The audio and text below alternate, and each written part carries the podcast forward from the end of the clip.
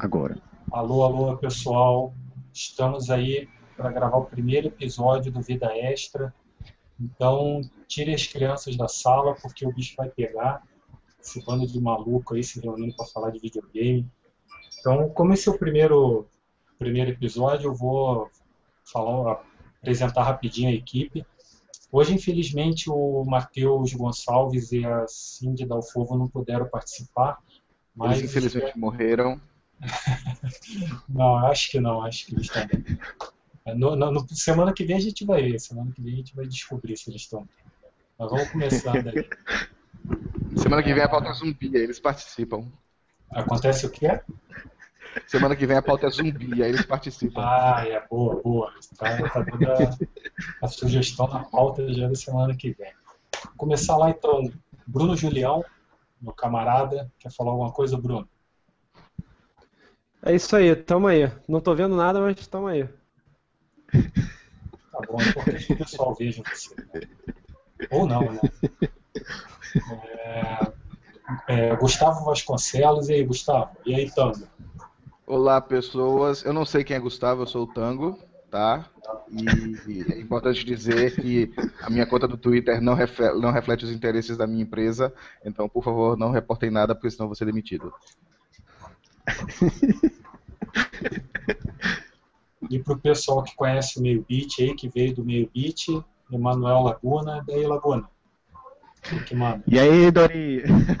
Aqui é o Manuel, aqui é o Manuel Lagunar, de Fortaleza, Ceará.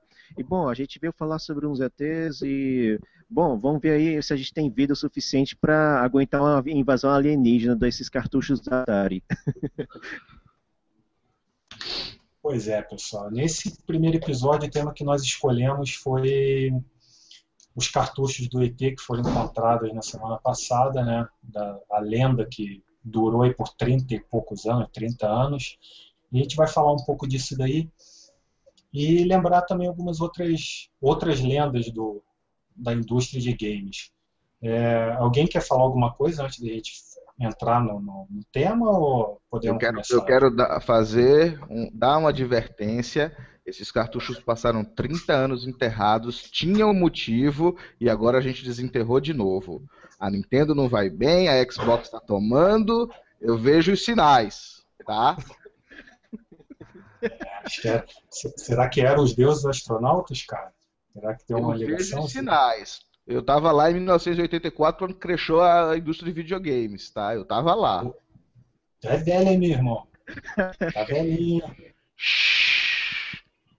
Então, beleza, gente. Vamos falar um pouquinho aí. Bom, para quem não conhece a história, não, não, não, sabe como que surgiu toda essa, essa bagunça aí, é, era, o ano era 1982, o cinema estava prestes a ganhar o, o, o filme do Steven Spielberg, falava lá do molequinho que encontrava um ET, todo mundo já assistiu o filme, né? O moleque fugia lá na bicicleta, não sei o quê. Pode contar, não e... tem spoiler mais, depois de 30 anos não tem spoiler depois, mais. É, depois de 30 anos, cara, é complicado. Mas é, o, o, o filme estava prestes a sair e a, a, indústria de games já começava a enxergar ali na, na, nas adaptações uma, né, uma, uma maneira de ganhar dinheiro fácil, vamos vamos dizer assim. Então alguém de dentro da Atari pegou o, o, o conseguiu é, adquirir os direitos para lançar um jogo baseado no filme, pegou o cidadão lá, um game designer, e falou: "Ó, oh, meu filho, tua missão aí é fazer um jogo, a gente tem que vender isso". E não deu muito tempo para o cara, o cara teve que se virar para fazer aquele jogo. Eu esqueci o nome dele, alguém lembra o nome do? do Howard Warshaw. Boa, esse aí, tinha, tinha esquecido.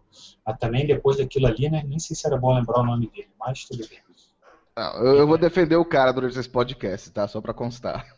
É bom, é bom. Não, mas então, é, eu, eu já, de certa forma, eu já fiz uma defesa dele, porque não deram tempo para ele fazer o, o, o, jogo, mas o jogo acabou saindo e a Atari apostava muito alto no, no sucesso comercial desse jogo. O que, que aconteceu?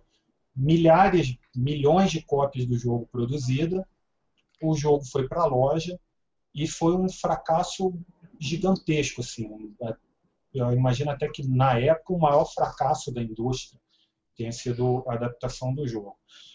É, o jogo encalhou nas lojas, as pessoas que compraram, boa parte das pessoas que compraram o cartucho, levou para casa, não conseguiu entender como que era a mecânica do jogo, e voltava nas lojas, pedia devolução do, do dinheiro, e aquilo ali começou a virar uma bola de neve gigantesca, e assim, a indústria de games estava muito mal naquela época, porque todo mundo produzia jogo para o Atari. Era muito fácil produzir jogo para o Atari, não existia um controle de qualidade, não, existia licenciamento, era, era uma bagunça. Falar a verdade era uma bagunça. Era uma então, casa de manjoana e o mercado estava sendo inundado de títulos caça-níqueis. Exatamente, de porcaria. Quando o jogo começou a encalhar, é, a bolha dos videogames estourou. O que, é, percebendo aquilo ali, o que, que a Atari. E, isso daí, assim, eu estou contando, a, a, partir de agora seria uma lenda, tá? É, a Atari vendo aquilo dali, vendo que o dano poderia ser maior, eles teriam pego, recolhido todos os cartuchos que tinham nas lojas, enviado, colocado dentro de caminhões, enviado para o meio do deserto, para uma cidade chamada Alamo, é, Alamo Gordo, e mandado enterrar esses cartuchos, fazer um buraco sem fundo lá, enterrar esses cartuchos no meio do deserto. Até tem um, uma, uma curiosidade nessa história aí. A cidade onde foi, onde eles supostamente teriam mandado esses cartuchos, foi onde foi realizado o primeiro teste nuclear. Então, é, foi, nas proximidades ali. Não sei se tem alguma coincidência ou não, né? Mas tudo bem. É, deve ter. Acho que os caras já pensaram meio é, foi meio de propósito o negócio. Então, assim, a lenda surgiu porque muita gente não acreditava nisso daí. Não acreditava que uma empresa seria capaz de mandar uma quantidade tão grande de jogos, porque os números falavam entre 700 e poucos mil e 3 milhões de cópias. As pessoas não acreditavam muito nisso. Parecia que era absurdo demais a história para ser verdade. E permaneceu essa, essa essa lenda durante todos esses anos, até que um grupo resolveu se, é, é, se unir, levantar um dinheiro para fazer um documentário que tinha como intuito de encontrar a cova do, do, dos cartuchos do Atari, que era o, o, um documentário chamado Atari Game Over. E é, depois deles fazerem uma série de, de pesquisas, é, é, é até, desculpa, eu falei que era no deserto, na verdade era no aterro, né? Num, num depósito de lixo, né? Onde aterro foi, sanitário. Isso, aterro sanitário onde foi jogado, teria sido jogado os cartuchos. É, essa equipe se juntou, fez uma pesquisa onde teria sido jogados os cartuchos tal. É, deu uma briga até porque a, a, a vigilância, vigilância sanitária não queria dar autorização para escavar o lugar, que tinha é, risco de contaminação, não sei o quê. Depois de uma briga, foram lá e na sábado retrasado, se eu não me engano, né, é, começaram a escavação e, para surpresa de todo mundo, os cartuchos foram encontrados. É, basicamente, a história é essa daí. A, a lenda havia sido confirmada, né? realmente estavam ali os cartuchos. É, como eu já falei demais, eu vou deixar vocês falar um pouquinho aí, depois eu se vocês não falarem que eu mais alguma coisa que eu ia falar, eu continuo. Alguém que fala mais alguma coisa? Não, é, basicamente foi isso, essa é a história. A lenda vai até o ponto em que os cartuchos foram enterrados, né? É interessante notar que desde então milhões de, de referências, não somente esse documentário que você citou foi o que achou os cartuchos, mas houveram vários outros antes disso. Né? A lenda ela teve, esteve viva durante muito tempo, até hoje ela estava viva, até, até sábado retrasado, como você bem falou, a lenda estava viva. A diferença é que agora a lenda é real, não é mais lenda. É, exatamente. E, e, é uma coisa que eu costumo brincar, assim, que talvez seja um pouco de exagero, claro, mas eu costumo dizer que para a indústria de videogame, essa, é, é, essa cova dos cartuchos do, do, do ET é como se fosse a Arca da Aliança, porque isso daí foi se tornou uma coisa tão grandiosa e era, era o santo graal do, do, dos videogames. É uma coisa que se tornou tão, tão grandiosa e parecia tão impossível que ninguém achava que, esse, né, que pudesse ser verdade que um dia ser encontrado. A coisa, né, passeou tanto na, na, na, na imaginação do, dos gamers aí que foi era inacreditável, né? Eu acho que ninguém imaginava que a gente ia viver para para assistir isso daí, né? Eu sempre acreditei. Eu, eu, eu sempre tive aquela coisa de que, sabe, quando a vida, a vida real ela é absurda demais para não ser realidade, entendeu? Então, eu, acredit, eu acreditava nisso. Eu não achava que eu ia viver para ver a lenda se tornando realidade, mas eu acreditava. Você acreditava aí, pessoal?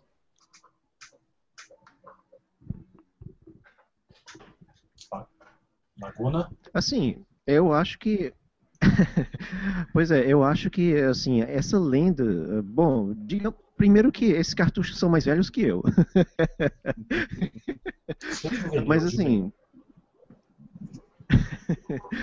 Mas assim, é realmente, poxa vida, é, é, é, assim, eu acho estranho, sei lá, não terem incinerado, não terem, sei lá, é, triturado esses cartuchos, foram logo enterrando direto.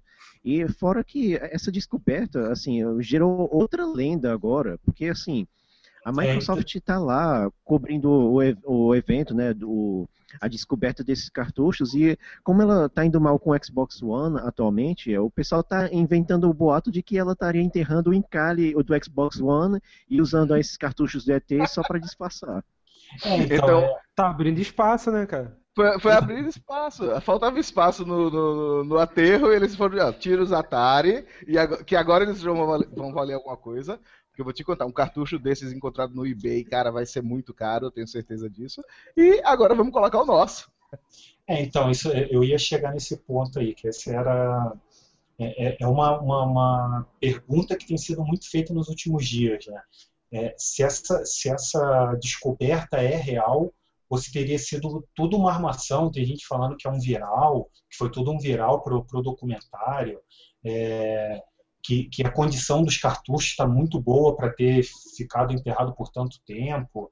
É, as fotos que, que foram mostradas no lugar mostraram dois, três baldinhos cheios de cartucho só. O que, que, vocês acham disso? Assim? Vocês acham que os caras se dariam um trabalho? E, e, e, aí eu vou, já, já vou jogar uma outra, uma outra pergunta para tentar derrubar o, o, essa hipótese. É, está sendo falado disso daí há alguns meses já, onde seria o local onde eles estavam enterrados, né, o, o, o depósito de o, o aterro. É, como é que os caras iriam ali enterrar esses cartuchos ninguém ia ver isso daí? É, ninguém ia perceber que estavam enterrando esses cartuchos agora? É, sei lá, será que vale tanto a pena assim, um esforço tão grande? A, até porque eu vi agora esses dias agora saiu uma notícia que já foram encontrados acho que 728 mil cópias, né, 728 mil unidades. É bastante coisa, né, cara? Para enterrar tudo isso daí e desenterrar depois, acho que é um custo meio alto, né? Pra... Cara, que mas eu acho válido, acho válido justamente pelo que representou o Atari, pelo que representou a situação e mexe com o imaginário de muita gente, principalmente quem jogou Atari, quem, quem acompanhou a trajetória da empresa. Então, a, a, acho que se foi fake, além de ter sido muito bem feito, porra, valeu totalmente a pena, cara. Tanto que a gente está aqui discutindo isso. Ah, com certeza. Mas, mas aí também tem uma outra coisa. É, existe uma, uma, uma linha de raciocínio que o pessoal costuma chamar de lei de conservação de mitos que é basicamente é o seguinte: é, é inegável que o ser humano gosta de, de, lendas, de mitos, de mistério. Então, assim, será que as pessoas não criaram agora esse outro mito de que o, a descoberta é um, um, um mito só para para compensar a, a, outra lenda que acabou? A gente não, não tem que se alimentar com esses. Será que não é só uma maneira da gente se alimentar com novos mitos? O pessoal está pegando o mito e transformando em um metamito. Exatamente. Será que não é, não é um pouco nessa área aí? Nessa eu acredito linha? que seja. Eu, eu, eu, a, a Microsoft participou disso daí, eles tiveram que ir em órgãos públicos para pedir permissão. Tá? Foi anunciado, então existiam fãs no local quando eles fizeram a escavação. É, no, jornalistas, é, diversos. Exatamente. Jornalistas. O próprio, o próprio Howard Warshaw estava lá também, tá entendendo? Ele, ele, ele, pegou na primeira cópia do cartucho. É, eu acho que o, o mito é real, mas o metamito não cola mais. Tá entendendo? E quanto à questão da, da conservação dos cartuchos, a gente está falando de cartucho de videogame, que basicamente é aquela porcaria feita de plástico. De é... Atari ainda, né? De, de Atari. Atari. Não, se você enterrar um milhão de CDs, depois de um mês você não vai conseguir ler nenhum deles. Mas naquela época a tecnologia era pé de boi, cara. Funcionava. a gente, a gente soprava e cuspia nos cartuchos a vida inteira e eles estavam lá funcionando. Calma, calma, vamos chegar lá. Não, não, adiante, não, atropele, não atropele a pauta, calma aí. Nós já, nós já vamos chegar lá. Não, e, e ah, eu, tem um outro detalhe também que eu esqueci de mencionar, que assim, na época que forem, forem enterrados. Eu não vou falar mais supostamente, porque para mim a, a, lenda era verdadeira, foi desmantelada agora, não tem mais, eu não acredito nessa de que, que é falso o, o, o esconderijo. Então, assim, quando foram enterrados os cartuchos, não foram só cartuchos do, do, do ET, né? Tinha, tinha, diversos outros jogos, tinha acessório, tinha controle, tinha, eram várias coisas. Assim. A, a, a cova coletiva ali é, serviu para outras coisas. E até apareceu nessa semana agora um, um, cara que eu não vou lembrar o nome, que teria sido o cara que ficou responsável né, por, por enterrar os cartuchos. Né? Que foi até engraçado, porque a entrevista que ele deu, é, ele falou que na época chamaram ele, era um funcionário da Atari, chamaram ele e falaram assim, ah, a gente precisa sumir com isso daqui, precisa que você leve num lugar e esses, essa porcaria aí que não serve mais pra gente, tá só juntando espaço aqui, vai lá e suma da maneira mais barata que você conseguir. E o coroa, né, agora o cara é um coroa já, falou, não, eu fui lá e fiz o que me pediram, achei a maneira mais barata, mandei os caras cavar um buraco, joguei tudo dentro e fui embora, virei as costas e fui embora. É, é, engraçado, até porque até nisso a Atari precisava reduzir custo naquela época, até para sumir com. E por isso que eles não destruíram os cartuchos efetivamente, porque eles teriam que pagar o aluguel de um rolo compressor. Também tem outra parte da lenda que diz que passaram o rolo compressor antes, mas também de forma bem rápida e rasteira e mandaram enterrar. Você destruiu o cartucho, se você fosse efetivamente destruir, sei lá, entre 700 mil e 3 milhões de cartuchos, isso ia gastar muito dinheiro. Então, velho, passa Cara, um carrinho de mão em cima sim. e joga no buraco. E, e, outra coisa, vamos, convenhamos, né? A Atari na situação que estava, que não conseguia é, é, tocar o mercado dela onde ela reinava absoluta, só tinha ela, né? Ela não tinha concorrente naquela época. E ela não conseguiu se sustentar ali. Você acha que alguém de dentro da Atari ia ter ideia de que 30 anos depois ia aparecer um cidadão lá para cavar o negócio e tirar aqueles, aqueles cartuchos dali? Será que eles estavam com cabeça? Eles estavam com cabeça em pensar nisso, de não, ó, vamos fazer picadinho disso daí, porque daqui a 30 anos alguém vai cavar um buraco e vai desenterrar. Difícil. A lenda né? criou muitas lendas. O, o, o, coitado do, do, Howard, até hoje, ele é assombrado com isso. Eu espero que isso seja algum tipo de, sei lá, um, uma exumação do, do, do, karma dele. O cara foi pago para fazer um jogo em menos de um mês, de um blockbuster, o maior blockbuster da história, até recentemente, 10 anos atrás, que era a maior bilheteria. E aí, até hoje, Howard Warshaw é o cara que quebrou a indústria de videogames, o que é um título um tanto injusto, tá? Mas, bom. Então, então é assim, vamos dizer que se o, os cartuchos do ET era o Santo Graal, dá para dizer que o game design era o Judas, então, foi o Judas. dá para traçar esse paralelo? É forte, é forte. Vamos assim, a indústria já estava baleando muito, né? Ele escreveu um pedaço de código que foi a gota d'água que derramou o copo inteiro. Tá, agora me diga uma coisa. Quem jogou o ET da Atari? Qual de vocês jogou? Vale em emulador? Tá, vale. É uma coisa interessante, porque é o seguinte, é, o jogo era ruim, sim, o jogo era ruim, não, mas não, ele não, não. Era... Não, ele não era ruim, cara. Ele era muito ruim. Não, mas calma, era um lixo, cara. tem uma coisa que não sei se vocês sabem, mas o jogo tinha um bug. O jogo tinha um, ele foi lançado com um bug, ele foi para produção com um bug. O pessoal reclamava que você sempre ficava caindo na porcaria do buraco, mas é porque tinha um bug no jogo que é, se você chegasse no alto da tela, tá entendendo, por alguma coordenada errada do, no código, você caía de novo, mas isso não era para acontecer. Então a versão que eu joguei no emulador, uma galera pegou a ROM do ET do Atari, e corrigiu o bug e liberou. Entendi.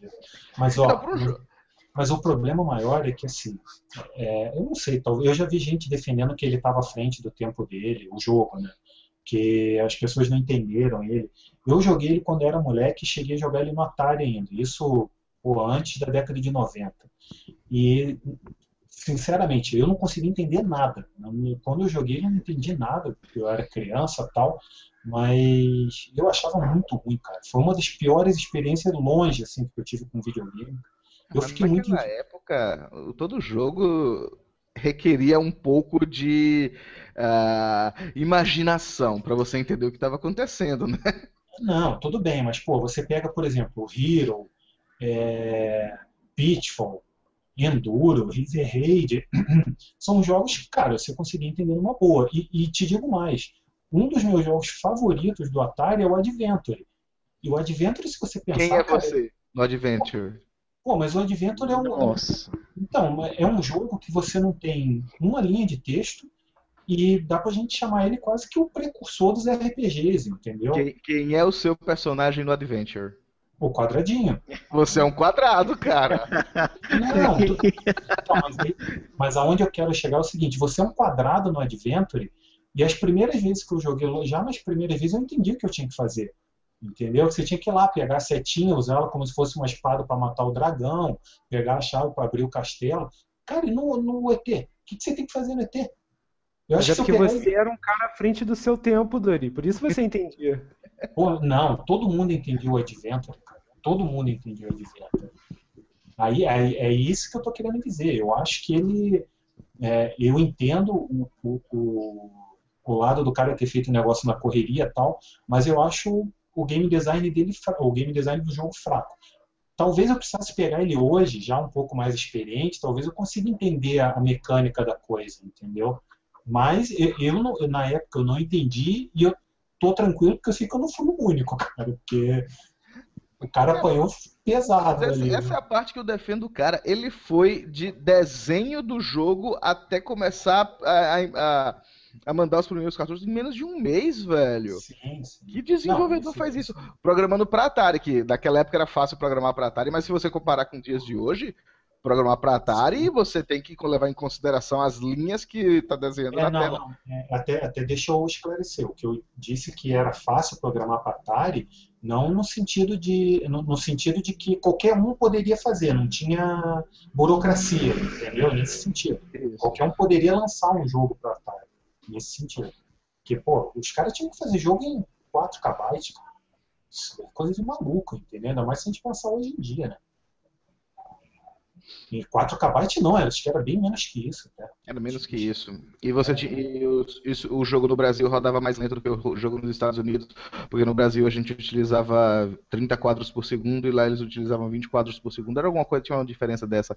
A diferença da, da taxa de atualização da sua televisão fazia o jogo rodar mais, ou mais, mais rápido ou mais lento. Eu não sabia disso, cara, mas em todos os jogos do Atari acontecia isso? Todos os jogos, 100% deles. O recorde mundial de Pitfall, de speedrun de Pitfall, é de um brasileiro e já teve gente reclamando que, ah, mas ele fez isso num, console, num Atari, numa televisão PAL-M, que é mais lento, então ele teve vantagem. Alguma coisa disso, não sei se é mais lento ou mais rápido, mas tem gente reclamando do recorde mundial de Pitfall. Eu não sabia, não sabia dessa. O Laguna, bom, o Laguna falou que o jogo é mais velho que ele, você não chegou a jogar o ET. Rapaz, eu cheguei a jogar, eu, eu já tive o Atari, aliás, o meu primeiro videogame foi um Atari, mas assim, o, o Atari dado assim no, no, início da década de 90 mesmo. Assim, eu joguei mais uh, Adventure, né, o quadrado, mas uh, o mas assim, o ET mesmo, o ET mesmo não, eu realmente não peguei no Atari em si, eu peguei já em emulador e não joguei, tá lá guardadinho, mas não joguei ainda. Fica tranquilo, cara. Ao contrário de mim, você não desperdiçou sua infância com ele. Relaxa que agora vai ser fácil achar cartucho de Atari no eBay. Ah, cara, e o que vai aparecer de cópia, hein? Os caras devem estar lá na China, as fábricas lá devem estar todo vapor prensando cópia do Atari. Já, já é, velho tudo, já desgastado tudo o cartucho. Você acha que não? É só eles fazerem normalmente, já sai desgastado. Ó, eu vou te falar uma coisa, que eu acho que nem, nem essa, essa que eles estão desenterrando agora lá, eu não queria, cara. Eu não sei, isso daí é capaz de vir amaldiçoado, cara. Eu falei isso no início, estava enterrado é. durante 30 anos, tinha um motivo para estarem enterrados. A gente foi lá e mexeu, abriu a tumba do faraó, cara. É, Agora segura a maldição. É isso aí, cara. Eu não quero nem de graça. Tô fora. Eu passo. Bom, é, mais observações sobre o ET, o Atari, o fim da lenda, mais o que vocês querem? Cara, eu acho que tem tanta coisa a respeito disso. Se o pessoal que estiver assistindo quiser dar a sua própria teoria da conspiração, é tão boa quanto a nossa. Por falar nisso, eu acabei esquecendo de um detalhe.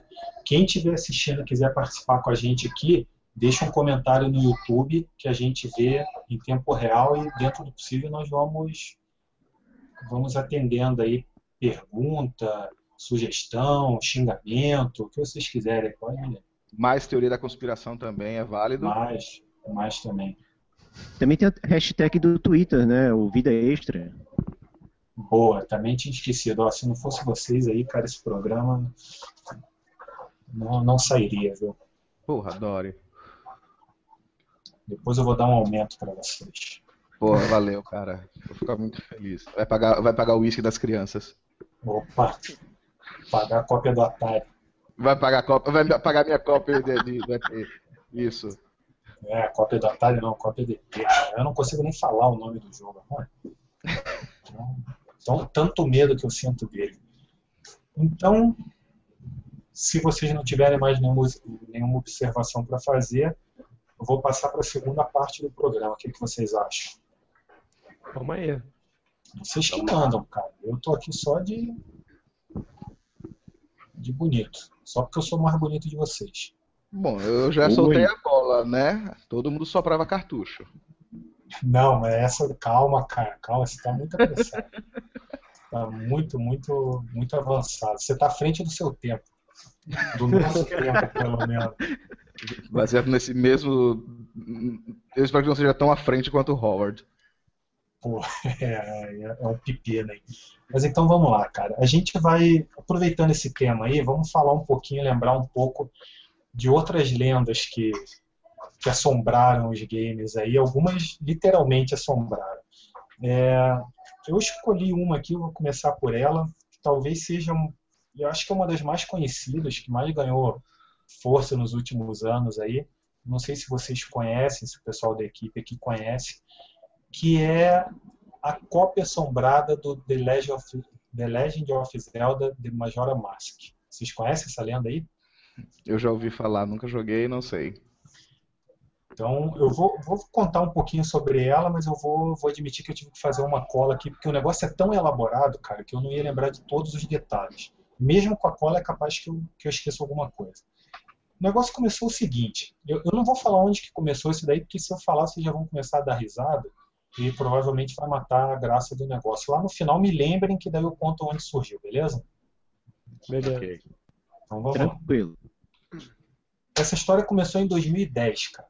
E foi o seguinte: um sujeito estava lá na faculdade e tal, andando, todo pimpão. Aí encontrou um senhor de idade, o cara se aproximou dele, deu um cartucho do Nintendo 64 para ele, para esse moleque. Aí, né, conversaram ali e tal, ele deu o cartucho, o moleque aceitou, voltou para o quarto dele lá na faculdade, lá no campus, era, e estava escrito só Zelda no cartucho, não tinha aquele, né, aquela artezinha do cartucho, coisa bonitinha lá, né? Molecada hoje aí que só joga com DVD, CD não sabe o que, que é. é estava só escrito Zelda caneta né, no, no cartucho, ele levou para casa. Convenientemente, ele tinha um Nintendo 64, né? Claro, né? Que o cara não ia dar uma... Senão a lenda tinha morrido aí mesmo. Exatamente, o cara nem sabia o que, que era. Aí ele chegou em casa, lá no, no, no dormitório, colocou o cartucho no videogame, e a hora que, que ligou, também de novo para a molecada que estiver assistindo ou que for assistir esse vídeo depois, é, os cartuchos costumavam ter um limite de, de, de como é que eu posso dizer ali, para você criar saves, né, para salvar, armazenar teu progresso. E do Zelda, até se eu não me engano, são três, eu acho que você pode criar três, três progressos ali. Quando ele chegou naquela tela, já tinha um, um save registrado, com o nome Ben. Tava só lá o nome Ben. O moleque entrou no, no, no naquele save para ver o que, que era e é, é, aliás, desculpa, ele não entrou no save, ele pegou, deixou, manteve o save ali e criou um save para ele, criou um novo save para ele. Daí o cara começou a jogar e ele começou a estranhar que assim, você colocava o nome, né, a gente escolhia o nome do personagem. Né, você podia colocar teu nome lá, Tango. O cara, o, o Tanguinho, vamos chamar ele de Tanguinho. Vamos, Ter uma certa fixação. É, o Tanguinho, o Tanguinho chegou lá, botou o nome dele no jogo, crente que quando ele começasse a jogar, a mulher, o pessoal lá, né, os personagens do jogo, iam chamar ele de Tanguinho no jogo. E, pô, ele foi conversar com, com, com os NPC lá, dentro da aventura, e todo mundo chamando o cara de Ben. Daí ele falou, pô, mas peraí, eu não, não, não entrei no save do cara, eu criei meu save. Aí ele saiu, né, saiu do jogo, reiniciou o jogo, apagou o save e entrou no, no jogo novamente, começou outra aventura. Ele começou a perceber o Tanguinho, que ninguém chamava ele de Tanguinho, não chamava ele de nada. Os caras não mencionavam o nome dele. Aí beleza, o cara ficou meio cabreiro com aquilo ali, ficou meio desconfiado. E usou, existe um, um glitch no, no, nessa versão do Zelda, porque o, o, jogo você tem na aventura, você tem três dias para chegar ao final da aventura. Existe um glitch que você consegue adicionar um quarto dia para a aventura. Só que quando você faz isso, daí tem um esquema lá que você é jogado para o último chefe né, do, do jogo. Ele pegou, foi para o último chefe e. Me perdi, me perdi na cola aqui, cara. Mano. Ih, esse não, tirava zero na escola, não sabe nem colar. Pô, mas sabe por que, que eu tirava zero, cara? Eu ficava jogando videogame o dia inteiro, meu irmão. Olha aí. Aí ele pulou lá pro último chefe e reparou um negócio meio bizarro. Todos os textos do jogo estavam embaralhados, ele não conseguia ler o, o que os personagens falavam, estava tudo bagunçado. E toca uma, é, uma música que toca no jogo, que se chama Song of Healing, que seria canção da cura, alguma coisa assim. A música tocava ao contrário. Pô, o cara ficou cabreiro de volta, né? E é, é, ela tocava ao, contrário e começou a aparecer uma série de, de erros na, na, na, nos gráficos do jogo, sabe? Dá um monte de erro de, de, de textura, de polígono, o negócio virou uma bagunça só. E o cara ficou morrendo de medo e começou. Só que aí o que, que acontece? É, ele relatou isso num fórum, certo? Essa história surgiu num fórum. E, e, o pessoal não acreditou. Esse cara criou uma conta, isso em 2010, criou uma conta no YouTube e começou a subir vídeo do, do, do, do que ele estava né, experimentando no jogo e comprovando tudo isso que ele falava. O negócio então ganhou força, entendeu? A, a palavra do cara começou a ganhar força porque ele reproduzia aquilo ali. É... Ele né, né, depois de, dos vídeos que ele liberou, ele tinha mais um vídeo, seria o último vídeo, que contaria toda a história. O cara pegou, em vez dele soltar esse vídeo na internet, o que, que ele fez? Ele deixou esse vídeo, esse arquivo, né, era um pendrive que tinha um vídeo e mais um arquivo de texto que contava toda a história, todo o mistério por trás da história. E deixou com, com um amigo de quarto dele na faculdade e sumiu. O cara desapareceu. Aí o amigo dele foi lá na conta dele e contou para o pessoal do fórum que esse cara desapareceu por causa do quê?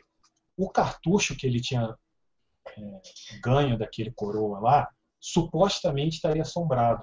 Era um cartucho, um cartucho amaldiçoado de um moleque que teria, se eu não me engano, ele teria morrido afogado enquanto estava jogando Zelda e possuiu, possuiu o cartucho. Okay. Eu realmente gostaria de saber como é que ele morreu afogado enquanto jogava videogame. Jogava, é. Não, não, não, não, não, não, não, não foi isso que eu quis dizer.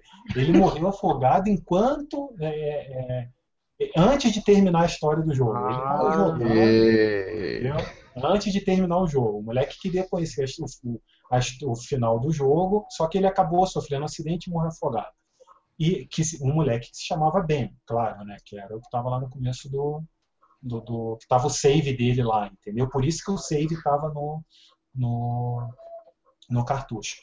E ele, ele começou a se comunicar com o cara através do, do computador dele, mandava mensagem pelo computador, sei lá, tipo, devia ser ICQ, não, 2010 não era ICQ mais, né, cara? Devia ser pelo MSN, então. Mas beleza. E essa história, cara, ganhou uma proporção gigantesca, assim, muito site começou a reproduzir isso daí, mas sites grandes, sabe, começou a, a, a contar essa lenda do cartucho do Zelda, não sei o que. Passou um tempo, chegou eu não lembro quando que foi, se foi no mesmo ano, não me lembro. Não, acho que foi um ano depois. É, ele, acho que no dia 1 de abril, o cara que seria o amigo do, do, do, do primeiro lá que postou foi no fórum e revelou a história inteira. Que não tinha nada daquilo, que ele tinha criado tudo, que era uma modificação que ele fez, um mod que ele fez em cima do jogo, é, é, e desmentiu toda aquela história, entendeu? Mas acabou que é, é, essa história aí ganhou uma força do caramba, cara. Na, na, época foi muito repercutido, sabe? Foi todo mundo é, replicava os vídeos, é, tirava as screenshots que o cara mandou e ficou, cara. O cartucho assombrado do Zelda ficou. Ó, oh, a gente notou que rolou uma lágrima aí, hein? Rolou, eu tô rolou, vendo. Percebeu, né, Tom? É que, cara, eu, eu sou fã do Zelda, né, cara? Então, pô, um cartucho, um cartucho Não. assombrado do Zelda ia valer uma nota no eBay, cara. Vamos desfazer esse mito. É a Zelda, cara. Todo mundo sabe que é aquele negócio de verde é uma garota. É Por verdade. isso que o nome do jogo é Zelda. É que é as aventuras da garotinha. Boa, boa. boa. Mas o que, que vocês acharam da. Dá pra... Ah, e eu esqueci. Essa história começou lá no Forchan para variar. É, então você já sabe mais ou menos. Se eu tivesse falado no começo, vocês não iam nem deixar terminar de contar. não, não. É, mas, mas assim, foi, foi legal, cara, porque na época o, o, o, cara criou um negócio tão mirabolante, pô, você se dá um trabalho, cara, de fingir que é uma pessoa, é, criar uma conta. Ah, e outra coisa, ele criou diversos sites, sabe, que apontavam, porque daí eu, é, é, eu não vou lembrar agora qual é o nome da, da, da porque tinham frases que, que que ele, ele modificou frases do, do jogo, entendeu? Que, que os personagens falavam, e aquilo ali virou um meme, sabe? Aquele era, você devia ter feito isso, né? Tipo, que o cara, ah, o cara devia ter feito antes de morrer, não sei o quê. E, e foi criado sites em, em torno desses memes, daí um site apontava para o outro. Assim, se vocês forem procurar a história para valer, é, é, é, bem complexo, sabe? O cara criou uma coisa, pô, já, já parte do princípio dele modificar o jogo, né? Pô, o trabalho que o cara teve para criar, modificar um jogo que não é um jogo de computador, não é tão simples assim de você modificar, entendeu? Alterar texto do jogo e o pessoal replicando nos sites, pô, no Joystick, no Kotaku, no, pô, uma série de sites grandes, é, em revistas da época. É, foi o cara conseguiu, cara. Ele queria chamar atenção, queria pregar uma peça no pessoal e foi foi fantástico. Assim, se você vê a, o, o, o quão complexo foi o que ele criou, é legal, vale a pena procurar mais a fundo a história. Esse é o cartucho de Zelda Majora's Mask. Isso. Isso aí, cartucho assombrado. Ó, oh, só quero dizer que tem uma adaptação dessa história do Sonic, falando tal de Sonic.exe com CD, mas uh, é bem por aí, cara. Eu tava lendo esses dias, bem nesse Pô, estilo. Não conhecia essa, cara, mas bom. Sega 666. essa eu não conhecia, do Sonic eu não conhecia. Eu já ouvi falar dessa também. Pô, falando nisso, cara, em Sonic, eu lembrei de uma outra lenda agora que não é muito comentada e que eu peço desculpa já se eu, se eu for confirmar essa lenda e ela não for verdade, que se eu não me engano eu vi que foi confirmada mesmo. Vocês sabiam que o, as músicas do Sonic 2 foram compostas pelo Michael Jackson. Vocês ouviram essa lenda já? Ah, já, já. Acho que já, mas assim, é porque, se não me engano, o Michael Jackson começou a mexer com videogames, cara, depois que a SEGA convidou ele para fazer um jogo dele, o, assim, né? O Moonwalker. Moonwalker. É. Sim, então, exatamente. E, e a lenda é, foi contada por muito tempo que, que ele ajudou a criar a trilha sonora do, do Sonic 2. E ficou por bastante tempo, assim. E se eu não me engano, eu li em algum lugar recentemente que foi confirmado. Eu acho que foi depois da morte dele, alguém confirmou isso, que realmente foi ele que. Não sei se ele escreveu todas as músicas, mas uma boa parte delas. Não sei se vocês sabem disso, se ouviram isso. Assim, eu me lembro que o Michael Jackson não gostava muito de ser creditado com trabalhos que ele gostava sim, mas que ele fazia por prazer. Por exemplo, uh, teve um episódio dos Simpsons em que ele dublou mesmo o personagem, mas ele preferiu não ser creditado. Então, assim, eu acho que nessa história da SEGA, do, do, do Sonic 2, da trilha sonora, eu acho que ele também, assim, ele, pô, ele fez lá por gostar, assim, não, SEGA, eu quero fazer, quero elaborar a trilha sonora do Sonic 2, tá? eu gosto do Sonic 1, então ele, não, mas eu não quero ser acreditado tal porque eu quero que o jogo, sei lá, tenha um mérito próprio. Talvez seja por isso também. É, pode ser. E também tem outra coisa, né? Naquela época era, era muito comum é, vários profissionais não terem seu nome verdadeiro colocado nos jogos, né? Muitos deles eram chamados como por apelidos, né? É, então pode ser por isso também. Mas, é, mas eu... se fosse hoje, o pessoal ia pagar uma grana só para poder dizer que, que foi fulano. Ah, o cara só fez, só fez uma linha de texto. Foda-se, mas a gente vai botar porque o cara vai gerar buzz, todo mundo vai falar. Com certeza, né? Isso com certeza. E, e, e, também tem outra coisa. Hoje em dia tem muita gente que quer querer ter o um nomezinho lá nos créditos também, né? Fazer questão. Claro. Naquela época até eu até já li alguma coisa sobre isso também, que tinha as empresas não queriam que, o, que os funcionários colocassem o nome, justamente para eles não terem direito sobre a obra depois, né? Eu li alguma coisa sobre isso um tempo atrás. É, é interessante, muda, né? Como muda as coisas, né? Hoje em dia muito muito profissional tem o um nome até no manual do jogo. Quer dizer, hoje em dia não, que hoje em dia nem tem mais manual. Jogo. Hoje em dia é um nome como, por exemplo, Hideo Kojima é, é, é um sinônimo. Já vende o jogo, né? Não, Já não ele vem na capa, cara. Ele vem lá, a Game by Hideo Kojima. Isso, não, daqui a pouco vai ser Hideo Kojima's Metal Gear Solid. Mas, é... cara, não é o, o, esse Castlevania, o Lord of Shadow, ele ajudou e tem o nomezinho dele lá, cara que é o nome dele. E, vendeu muito por causa disso, por causa do nome dele. Muita gente Sid confiou no jogo por causa dele. Sid Meier, Civilization. Sid Meier, Diaba 4. E, e, ele quase não tem mais contribuído diretamente na, com, com produção de jogo. Né? É, aí, aí tirou o nome dele do último, sim, né? Não. Não, não foi nem do Sim, foi. O último, o último Civilization não teve o nome dele. Se não me engano.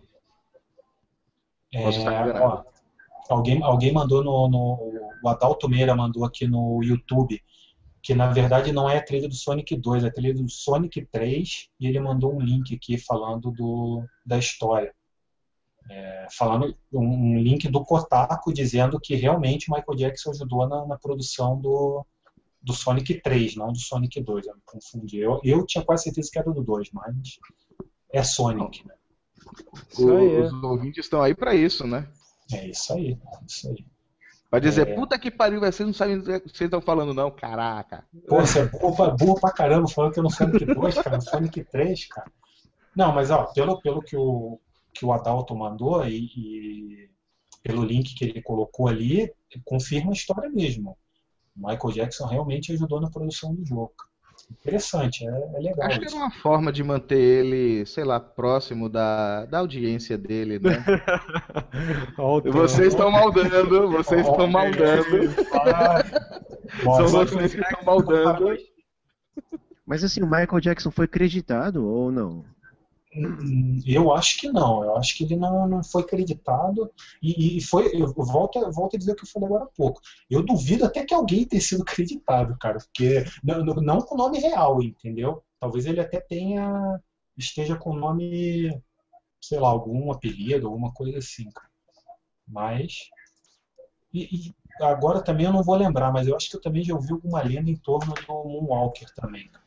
Eu acho que já, já, já rolou alguma coisa do jogo, do, Moonwalker. Uma versão assombrada de novo. Ah, deve ter, deve ter. Provavelmente Cara, assombrada lembra... depois, depois que ele lembra... morreu apareceu. Você lembra que no Moonwalker você tem que salvar as criancinhas, né, cara? Meio tenso sim, isso. Sim. Não são vocês que estão puxando isso, pessoal. não, não, mas era. Não, isso é verdade, pô. Joga o Moonwalker. O esquema era esse. Você tinha que salvar as crianças. O objetivo, cada fase, você tinha que salvar X. Ah, não, e vou te falar, cara, que o jogo era maneiro, hein? Era é, legal. É, o Moonwalker era foda pra cacete, velho. Era muito eu, bom. Eu me amarrava naquele jogo, cara. É porque nessa época, cara, eu, assim, eu só tinha o Master, então eu ficava sempre com a versão pobre dos jogos. E Moonwalker, que eu me lembro, era um que tinha pra Master. Ah, mas, cara, mas é mesmo no Master era legal. A, a versão das músicas dele ficou muito legal no jogo. O, as musiquinhas ali nos jogos ficaram muito legais. Ó, é, só para só dar mais informação aqui, eu dei uma lida rapidinho no texto. É, quem confirmou a história foi o diretor musical e compositor do jogo. É, Brad Buxer, o nome do cara. Confirmou que ele participou, fez algumas composições para o Sonic 3. Então, eu acho okay. que dá pra gente acabar com mais uma lenda aí, né? Verdade ou mito, dá pra gente. Isso aí, vida extra versão Mythbusters. É, por aí, mais ou menos por aí, cara. É, vamos passar pro próximo, então? Próxima lenda? Vamos. Essa, essa do Vamos Sonic não tava, essa do Sonic não tava na pauta, eu lembrei na hora aqui, cara. Sou bom, né? Mandou bem. Improvisou. é, vamos lá. É, próxima pauta. É, essa eu acho que o Laguna vai. É, é o nosso especialista. O Tranquilo. Pro, protagonista do Final Fantasy VIII estaria morto na segunda metade do game. E aí, Laguna, como é que é esse, essa história aí, cara? Rapaz, o negócio é o seguinte, é porque assim, eu, eu, vou ter que dar spoiler do jogo, não tem jeito, mas o jogo é de 99, tem 15 anos, então não tem problema. Mas, Menos, assim, mais de 10 não tem spoiler mais. Vocês já estão avisados. o pessoal não tá respeitando Exatamente. spoiler de dois dias no Twitter, cara. O que, que é 15 anos, né? Dois dias? 10, 10 minutos, cara. Acabou de passar a cena, o pessoal já tá lá. Verdade. Eu é que de Game of Thrones, eu fico sem conectar a internet, até poder assistir. Justo. Então, assim, ó, quem, quem não tiver jogado Final Fantasy VIII, pô, vai ali tomar uma água. Só não fecha a janela, não. Volta aí, que a gente vai falar de outras coisas legais aí. Lá, pois então. Pois então. Uh, o, o, Final Fantasy VIII, uh, o, o, primeiro disco, pelo menos assim, a versão PlayStation 1, né, no caso, foi a versão original e tudo. No, no primeiro disco, você tem o Skull, personagem principal, protagonista, ele é atingido por uma ah, por uma, como é que se diz, uma lança de gelo. É, uma lança de gelo não, vamos lá, eu vou ter que recontar aqui melhor aqui. Ah, você, a vilã do, do pelo menos do, dessa parte desse jogo, é a feiticeira Edia. E a Edia está lá em Dellen City, se não me engano, é, numa parada, numa parada bem carnavalesca e tudo. E lógico que você tem os rebeldes, né, no caso liderados pelo Skoll, os rebeldes entre aspas, é da Garden de Balamb. Eles vão lá uh, tentar derrubar essa feiticeira Edia e assim, a Edia, para contra-atacar, lança, convoca uma, uma lança assim de gelo contra o Skoll e atinge bem no meio do peito. Mas assim, não é bem assim no meio do peito, assim no coração. Mas vamos lá, é, é trágico o suficiente para a gente pensar, opa, aconteceu uma coisa séria, grave com o cara. Mas beleza. Aí começa o segundo CD, o, o cara tá lá no hospital e tal, mas o, o caso é o seguinte, vamos lá.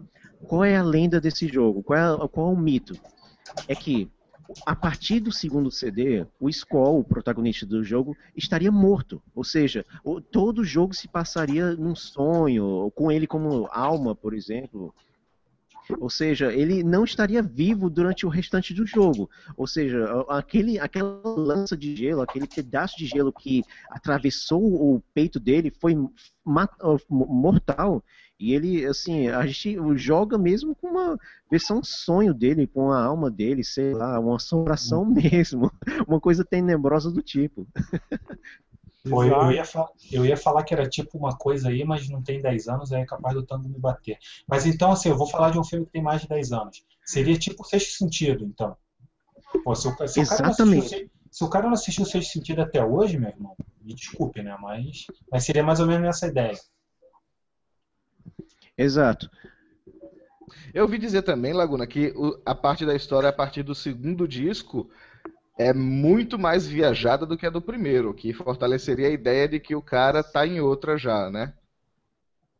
Pois é, cara, tem algumas falas assim dos personagens, cara, que, digamos, é, colocam ele como se fosse num sonho ou no outro mundo, não sei, na imaginação dele antes de morrer, né? Porque uh, quando você morre, assim, a teoria de quando você morre que você vê toda a sua vida diante dos seus olhos ou coisas do tipo, ou o que teria feito.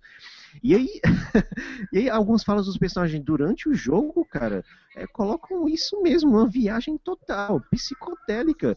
Ah, sem falar que, assim, alguns vídeos no perto do final do jogo, e realmente agora um spoiler bem pesado, mas não posso fazer nada, que tem alguns vídeos no final do jogo, no encerramento, que colocam tudo borrado, que colocam uh, uma, viagens do tempo e não sei o que lá das contas, que a gente acaba pensando assim, poxa vida, será que ele tá vivo mesmo para vivenciar isso? Será que tá morto?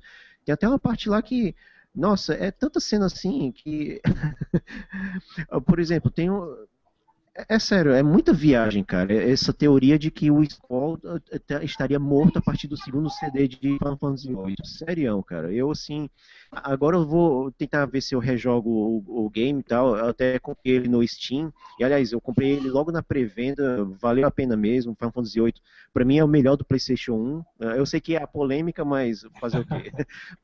mas, mas, vale mas, a pena assim, mesmo esse jogo. Mas, assim, essa, essa teoria foi. É, no jogo não chega é, alguém levantou isso fora, né? No jogo não chega a mencionar. Esses... Não deixa nada claro. É, é, não, é, é sugestionado. Claro. Ele seria sugestionado. Seria algo assim, sei lá, uh, subliminar, não, não, peraí, como é que é o termo mesmo?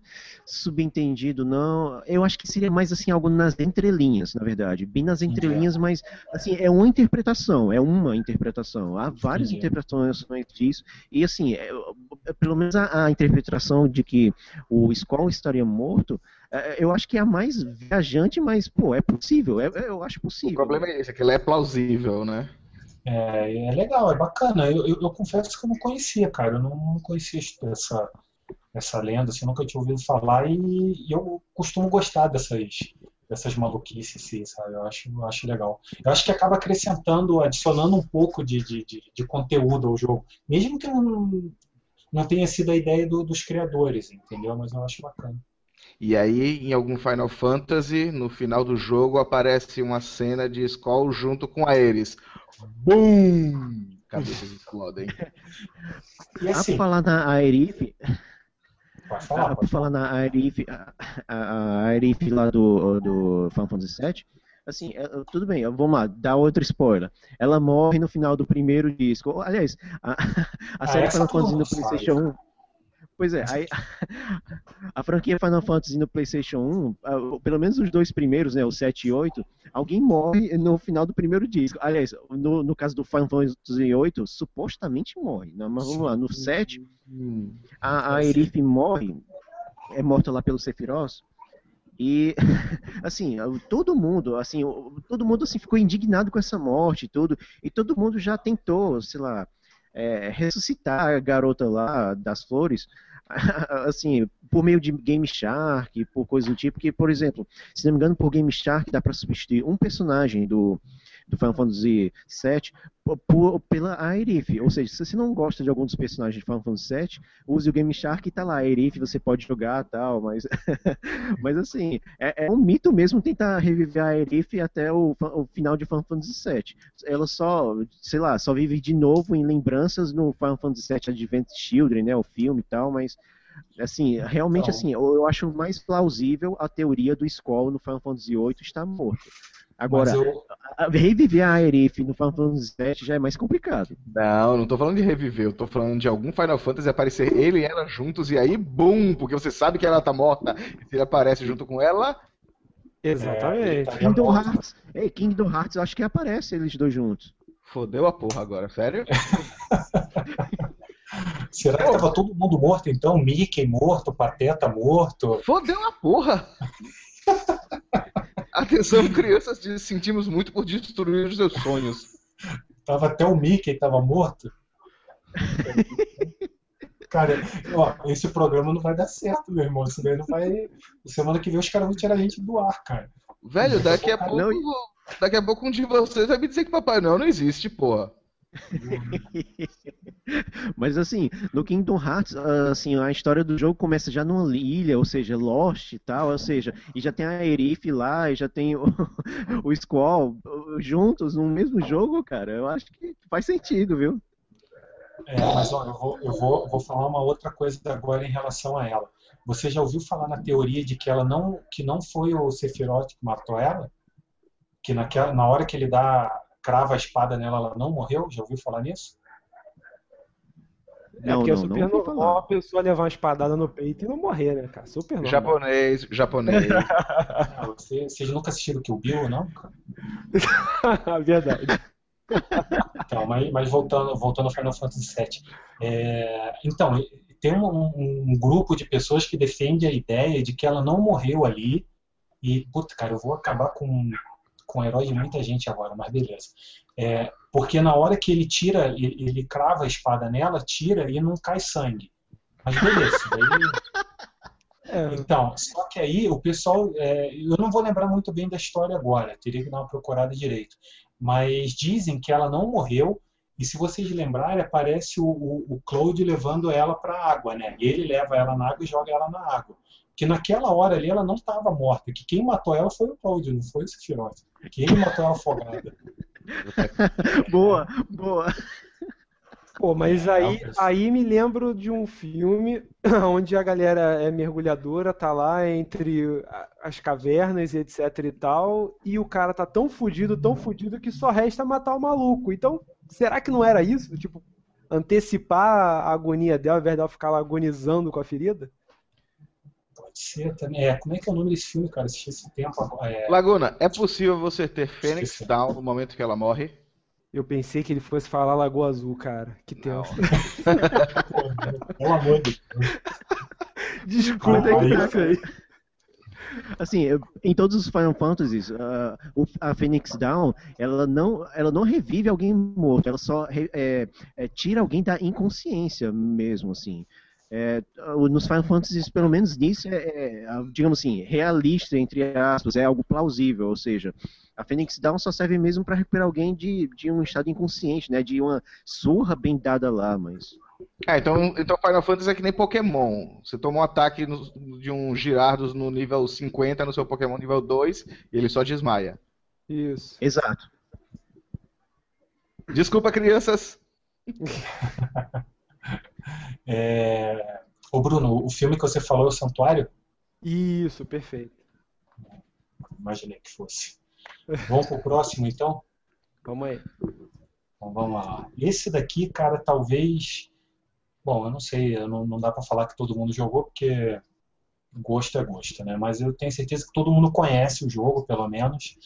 E talvez, assim, seja um dos jogos com maior quantidade de, de, de mitos e lendas que eu, que eu conheço, que eu ouvi falar. Que é o GTA San Andreas. Vocês gostam de GTA? Jogam? Gosto, Não, mas odeio gosto. isso. Como recomendo muito, quem tiver, existe a modificação chamada MTA San Andreas, fica a dica para vocês. Multi-Theft Auto, se você quiser jogar um GTA com multiplayer, o San Andreas já fazia isso muito antes do GTA V. Bom, o Bruno, Bruno, Bruno Polêmico, vamos lançar a hashtag no Twitter.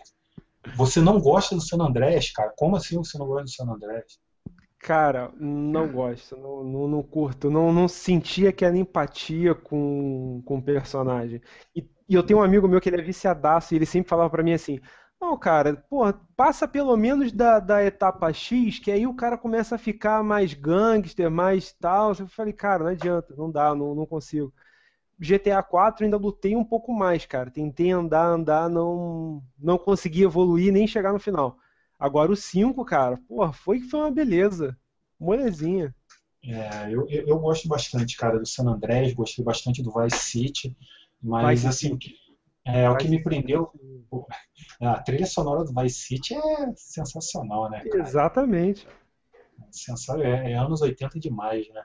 Mas, é, assim, o que, eu, o que eu gostava, o que eu mais gostava no San Andreas era o mapa dele, que era muito grande, cara. Você fazer viagem de um lugar para o outro era muito maneiro aquilo ali.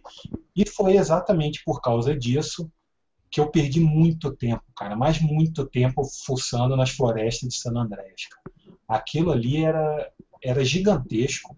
E você e... achou alguma coisa lá nas florestas? Então, melhor, aí que, que você procurava também, né? Exatamente, aí que nós que eu vou chegar. É, pouco tempo depois, já que o San Andrés foi lançado, surgiu a história de que existia um pé grande escondido na, na floresta do, do jogo, do, da, da, da cidade. Não é, não é a cidade lá, né? É, não, sei se é o estado inteiro também, mas enfim. Existe um, no mapa do jogo, existe um pé grande escondido lá. E, cara, era inevitável. Todo mundo que jogou o San Andreas na época que ele foi lançado, assim, pouco tempo depois, ia lá no meio da floresta, fuçava, voltava no outro dia. Aí você ia fazer uma missão, a hora que passava por ela, pô, não, peraí, vou dar uma paradinha aqui só para ver se eu não encontro. E aquela a história cresceu, a internet começou a replicar que, ah, fulano de tal achou, daí apareceu uma imagem lá. Ah, não sei quem encontrou, apareceu outra Deixa eu imagem. chutar, apareceu imagem borrada.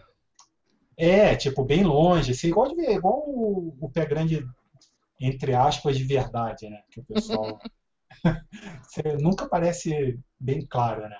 Mas, enfim, é, foi é, é, essa, essa, essa lenda durou ali um tempo, o pessoal procurando tal, nunca aparecia um vídeo dele, entendeu? Nunca, nunca apareceu nada muito concreto. Aí em 2005, um funcionário da, da, da, da Rockstar deu uma entrevista e desmentiu, falou que não, que não tinha, não tinha, não tinha pé grande nenhum ali e tal. É, ah, não, é uma outra coisa que eu esqueci. Ajudou a reforçar esse rumor também do pé grande, que se você pegar o manual do jogo, o, a, eu falei de crédito no manual, a Rockstar é uma que costuma fazer isso, né? Colocar o crédito de uma boa parte da equipe dela aparece lá no, no, no manual. E tem um, um, um, sujeito lá com o nome Bigfoot no, no, no manual, entendeu? Nos créditos. E, pô, foi suficiente, né? Estava lá o pé grande no manual, acreditado no manual, ajudou a reforçar a ideia. Só que daí, um tempo depois, o funcionário apareceu e falou que não, que não existia pé grande nenhum, só que realmente existia alguma coisa escondida na floresta. E não deu explicação do que, que era, e isso daí continua até hoje, cara. O pessoal continua procurando alguma coisa escondida lá. E eu não sei se vocês sabem que tem outras lendas também no, no GTA. Não sei se vocês conhecem alguma outra lenda. Chegou a ouvir, Tango, alguma coisa? Outra lenda de GTA. Cara, o meu problema com GTA é que eu não consigo progredir nele, né? Se eu for ah, de A pra B, eu vou bater o carro e pronto. Não, ninguém, ninguém consegue. E eu passo as, as, as, próprias três horas fugindo da polícia. Fique tranquilo. É... O, é, existe uma outra lenda que, assim, é, se você olhar, até ali na, é mais fácil ver na região da, da, da floresta mesmo, onde estaria o pé grande. Se você olhar no meio no pôr do sol, assim, pro, pro céu, você consegue ver uma luz riscando o céu. Aí o pessoal falava que aquilo ali era um disco voador, é, que tinha um disco voador que passava na, por sobre o mapa, não sei o quê. E eu, eu, eu nunca, nunca ouvi uma explicação, é, é, assim, nunca ouvi um, ninguém desmentiu o negócio. Mas eu já vi gente falando que na verdade é um avião. Só que se você pegar um avião e tentar ir na direção dele, você não consegue chegar porque está muito mais alto. E já vi gente falando que é só uma estrela cadente. Então, Assim, se é o disco voador, não sei. Mas não sei se vocês sabem que tem a área 51, né? No San Andrés, né? Então. Hum. Ó, só uma observação. Você sabe que essas duas coisas que você citou estão no GTA V, né? Tanto o disco não. voador quanto o pé grande. Não sabia, cara. Pô... Ah, mas é de propósito. É, não, mas é que daí a, a, Rockstar aproveitou, né, cara, já para fazer o. Ah, não, e eu não sei se você sabe que o, o Pé Grande tá no Red Dead Redemption também, né? Que inclusive dá uma. Sabia disso? Isso eu sabia. Não encontrei, é, mas eu sabia, sim. Ele está na expansão, né? Ele tá na expansão do.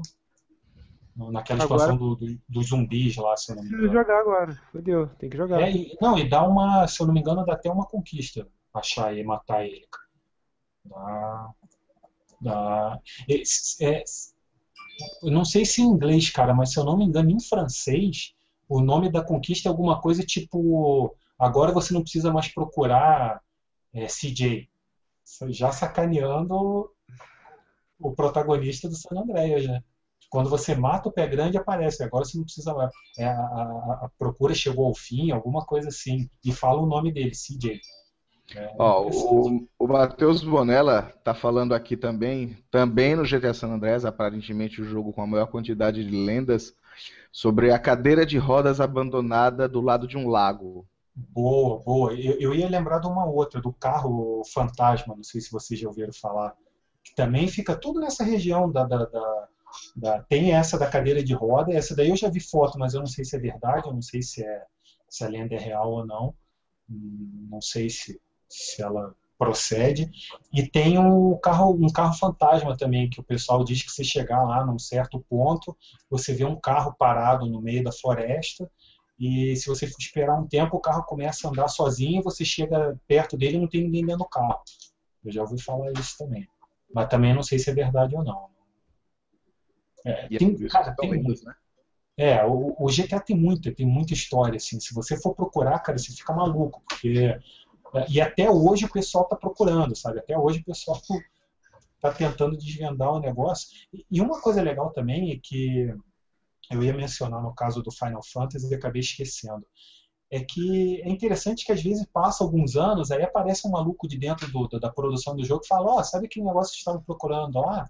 Ah, era verdade mesmo, era aquilo que você. Às vezes não dá em nada, né? Os caras ficam quietos. Mas um exemplo foi o, o Mortal Kombat semana agora aí, semana passada, que um cara conseguiu encontrar uma maneira, né, fazer um código, hackear o jogo para a gente jogar com os três personagens que antes não dava, né? Que era a Jade, o, o Smoke, tinha mais um que eu não lembro quem era. Novo Cybot. Isso, Novo Cybot. Era o Mortal Pô, Kombat qual? 2? No 2, isso. Cara, tem 21 anos que saiu o jogo os caras descobriram agora, entendeu? Então, sei lá, numa dessa, um dia, daqui a 10 anos, 15 anos. O 2 não me interessa, não. Se alguém descobrir como jogar com Reptile no 1, eu jogo. É. Pô, então, mas essa, essa foi outra lenda, cara, bem lembrado. Não, eu tinha esquecido dessa. Pô, até alguém descobrir, até alguém te mostrar que dava para jogar contra ele, você não acreditava que era possível? Eu ouvia muita gente falando, falar, ah, não tem como, não sei o que. Até o dia que eu vi o cara no fliperama jogando contra ele. Eu joguei contra o Reptile. Eu morri em 30 segundos, mas eu joguei contra ele. Não, eu também joguei, mas até eu digo assim, eu joguei, eu conheci o Mortal Kombat o primeiro no fliperama. Eu jogava no fliperama. E eu, uhum. às vezes eu chegava lá e escutava o pessoal falando, pô, dá pra enfrentar um cara lá embaixo no poço. Um ninja verde lá embaixo. Daí eu falava, ah, não, não acredito. Daí o cara, não, você tem que dar Pô, eu lembro até hoje, cara. Você tinha que dar dois perfect. Né? Isso. Né? E acho que tinha que dar, jogar o cara da ponte ou dar o fatality? Não, você tinha que dar perfect no primeiro, no primeiro inimigo, perfect no segundo, no terceiro tinha que ser perfect e não utilizar a defesa para nada. Se apertou o botão da defesa, você perdia. É, mas tinha que dar o fatality sempre, né? Ah, e, e sempre com fatality, sim. É, daí aí ele te desafiava lá embaixo do poço, né? E aí você morria. É, então, mas o, essa daí foi uma lenda que durou um tempo, cara. Também não deixou de ser uma lenda, né? É, porque o pessoal conseguiu ver isso, né? Aí a partir disso surge a lenda. Tá, a gente encontrou é. o Reptile, a gente venceu o Reptile, a gente matou o Reptile, agora eu quero jogar com o Reptile. É, só que essa aí, por enquanto, só nos outros jogos, né? Aí deu ruim. Só nas sequências. É, eu, bom, do GTA alguém lembra mais alguma coisa? O, o Tango, você que jogou San Andreas, alguma vez você tentou sobrevoar a 51? Ah, sim, várias vezes. É, e não, não foi legal, né? Não foi uma não, boa experiência. Não, não, foi uma boa experiência. Você ganha cinco ou seis estrelas, sei lá, logo o de máximo, cara. O máximo, né? Não, passou por cima, é, toma míssil e já era. Mas é, é, inevitável, né? Todo mundo tenta, né? Todo mundo Lógico. Não tem jeito, né? Mas então, beleza. Passamos pro próximo? Vamos lá. Então vamos lá. Super Mario Galaxy 2. Eu, alguém aí jogou ou não? Eu não joguei, mas eu vi alguns vídeos sobre isso e realmente é um pouco desconcertante, cara. Cara, vou te dizer que esse talvez seja a lenda mais assustadora de todas, é até mais do que a do Zelda. Porque a do Zelda, do, da Zelda, né, Bruno? Isso aí, a Zelda. Não, mas, ó, mas olha só, sabe por que, que eu falo do Zelda, cara? Eu vou. Ah, também, uma... verdade. Do jogo Zelda. O jogo, exatamente. Eu me refiro a do Zelda por ser o jogo, entendeu? Por isso. Não, é, é verdade, é verdade. Mas assim, vou tentar. Eu não Quando conheço. Quando eu falo da Zelda, eu me refiro a. a personagem. Não, não. A a obra de entretenimento digital Zelda. Boa, boa. Ou pode ser a lenda de Zelda também, cara, em português, ora. Perfeitamente. Pode ser, pode ser. Mas beleza. Bom, Super Mario Galaxy 2. Aqui é o seguinte, cara. É, existe uma fase no, no Mario Galaxy que se chama Shiverburn Galaxy. É isso mesmo. Eu não ia lembrar o nome, eu tive que anotar, cara. É, tem um, se, se você avançar até um determinado ponto da fase e mudar a câmera para a primeira pessoa e olhar para o horizonte, assim, pro, pro, na verdade não é nem para o horizonte, é para o topo do cenário, o cenário né, fica bem longe, assim, tem tipo um morro passando por trás, e você olhar bem, bem lá para cima, você consegue enxergar três silhuetas na, na, na postada em cima daquele, daquele morro. Aí Alguém percebeu aquilo ali, resolveu aproximar a imagem e viu que essas silhuetas, na verdade, pareciam pessoas. Pareciam três, é, três não seriam bem pessoas, parece até uns alienígenas, assim, sem ter a imagem aqui para vocês verem. Uhum. Mas se vocês procurarem na, na, na, no, na, internet, vocês vão ver. Parece até meio três alienígenas, assim, com os olhos grandes tal. A gente coloca os elas... das imagens para o pessoal ver nos comentários. Isso. É, é, é, parece que eles estão olhando para a gente, sabe? Essa, essas três figuras ali. Independente de onde você esteja, essa é a parte assustadora. É, isso é interessante, porque daí a partir do momento que você vê eles, né, daquele ponto em diante, em qualquer lugar do cenário, elas estão te acompanhando. E aí o negócio começa a ficar um pouco assustador, sabe? Você começa a se incomodar com aquelas figuras te acompanhando. E beleza, é, passou um tempo, é, alguém resolveu explorar o, o, o, o jogo, os arquivos do jogo, porque nunca tinha sido mencionado esses personagens na, na mitologia inteira da série. Aí. Aí, Dori, clica, clica no meu quadradinho aí que tá aí. Aí, isso aí. aí ó. Aí, isso aí, ó. As figuras ali. Eu não sei. Aí, ó. Acho que dá para abrir para ver mais ou menos. Mas, enquanto o Bruno está mostrando aí, é, o, alguém resolveu explorar o, o, ó, as, as, três figuras ali, ó, no canto, olhando para a gente. Alguém resolveu explorar o, os arquivos do jogo, né, para ver se encontrava alguma informação. Ó, aí agora ficou show.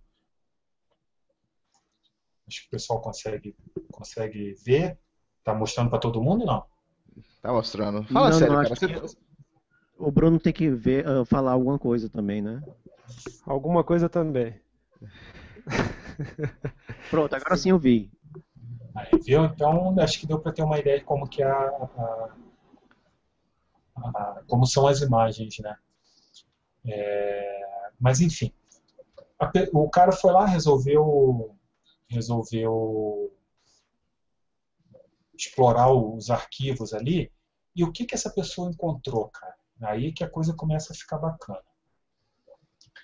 É, os caras os cara acharam uma, uma, um arquivo, que se, o arquivo que é o nome, né, né, o nome do arquivo, que tem essa, essa ilustração, ele traduzido para de japonês, ele seria alguma coisa como Beyond Hell Valley, que seria além do Vale do Inferno. Pô, a, a, a, as figuras já não são muito bonitas, né, cara? São meio apavorantes, assim.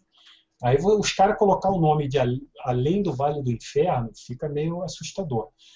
Sendo que no jogo não tem nenhuma fase com esse nome.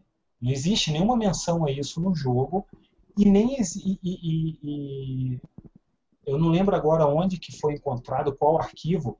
Essas pessoas são é, essa, essas figuras são chamadas de Hell Valley Sky Tree, né?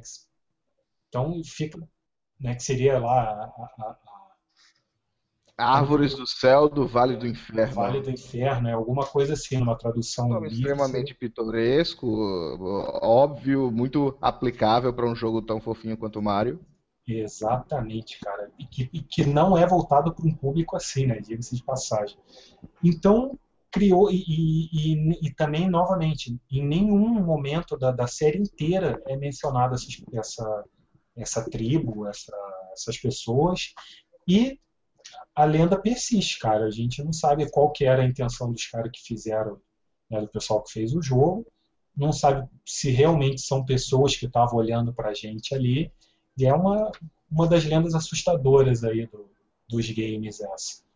Eu abri um parênteses aqui, o Valdo Raia, usando o plugin de perguntas e respostas do aqui do Google Hangouts, que eu acabei de aprender como é que se usa, pergunta é, fala galera, beleza? Não entendi qual seria a utilidade na época para a Atari enterrar os cartuchos. Foi melhor para eles tirar os jogos das lojas e jogar fora toda essa grana? Cara, o que aconteceu foi o seguinte: o jogo.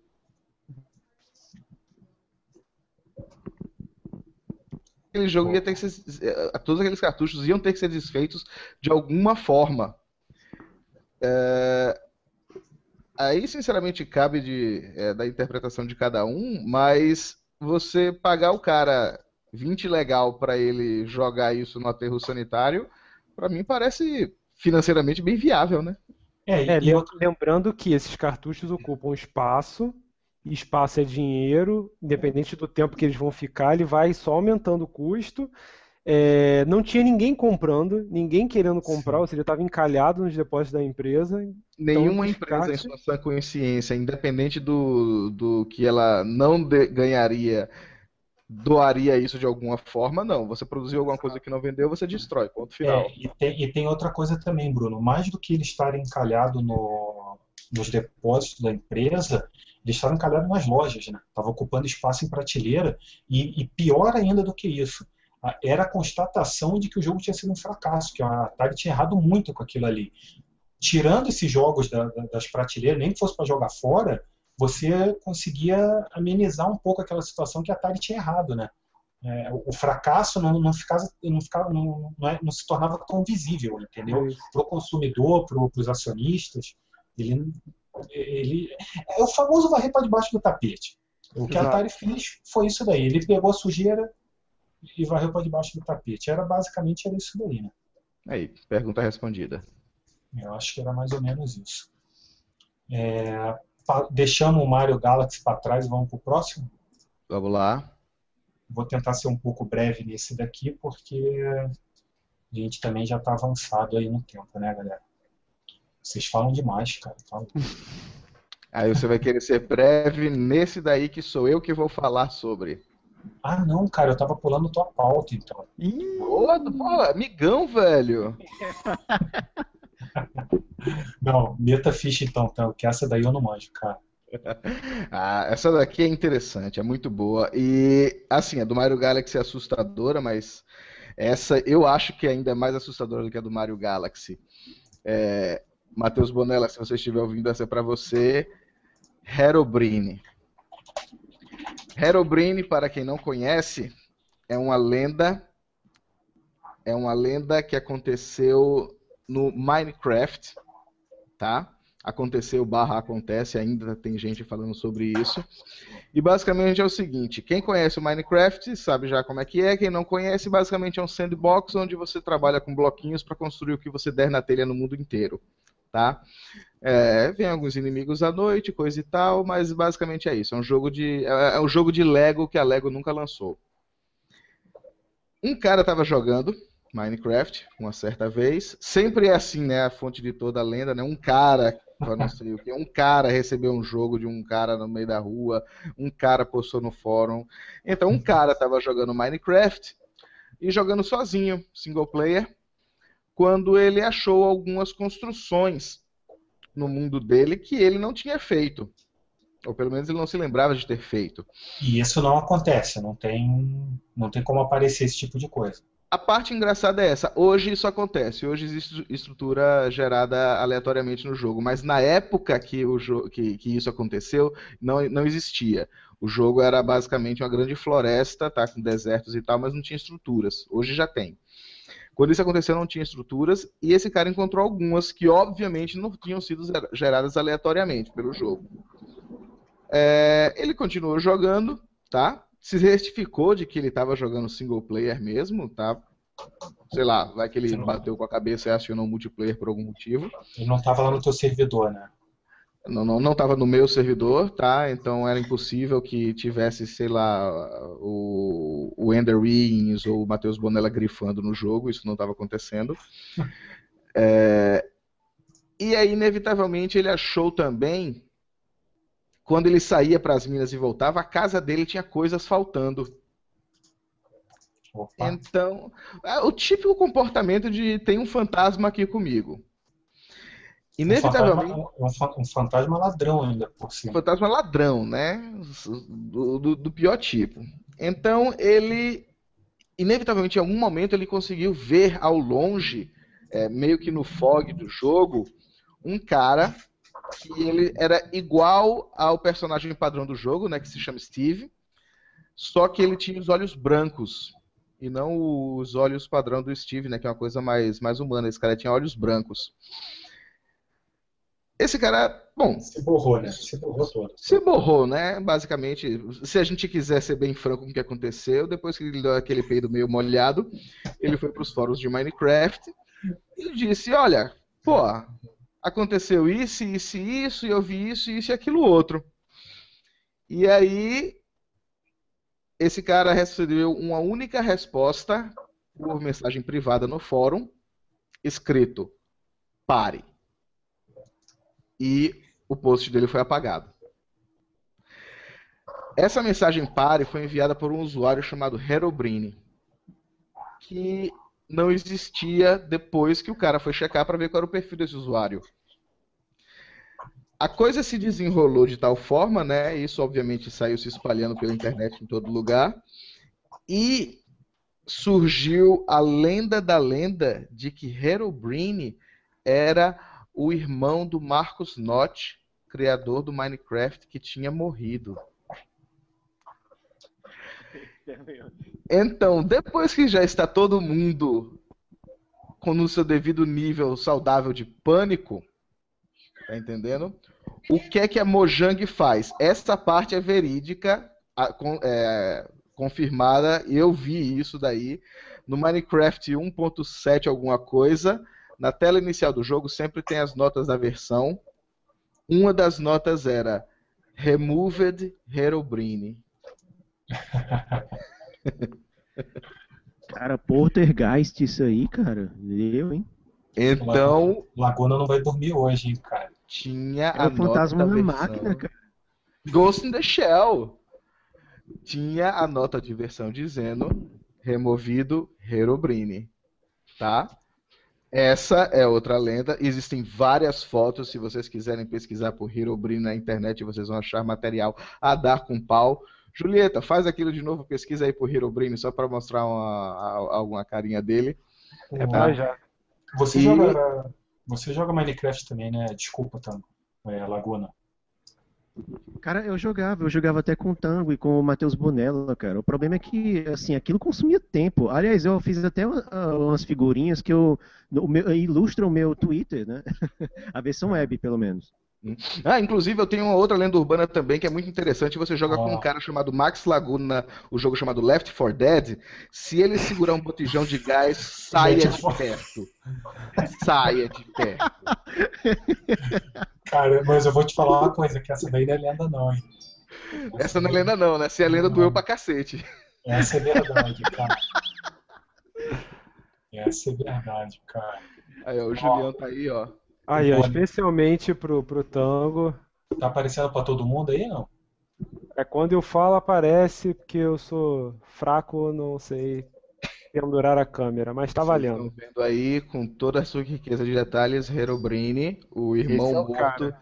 de Marcos Nott, que entra no seu jogo em single player e constrói coisas e rouba é, seus itens. É, e olha aqui, ó, o Bonella falou que todas as notas do do Minecraft, ele tem uma tem escrito lá Remove de Herobrine. Herobrine, né?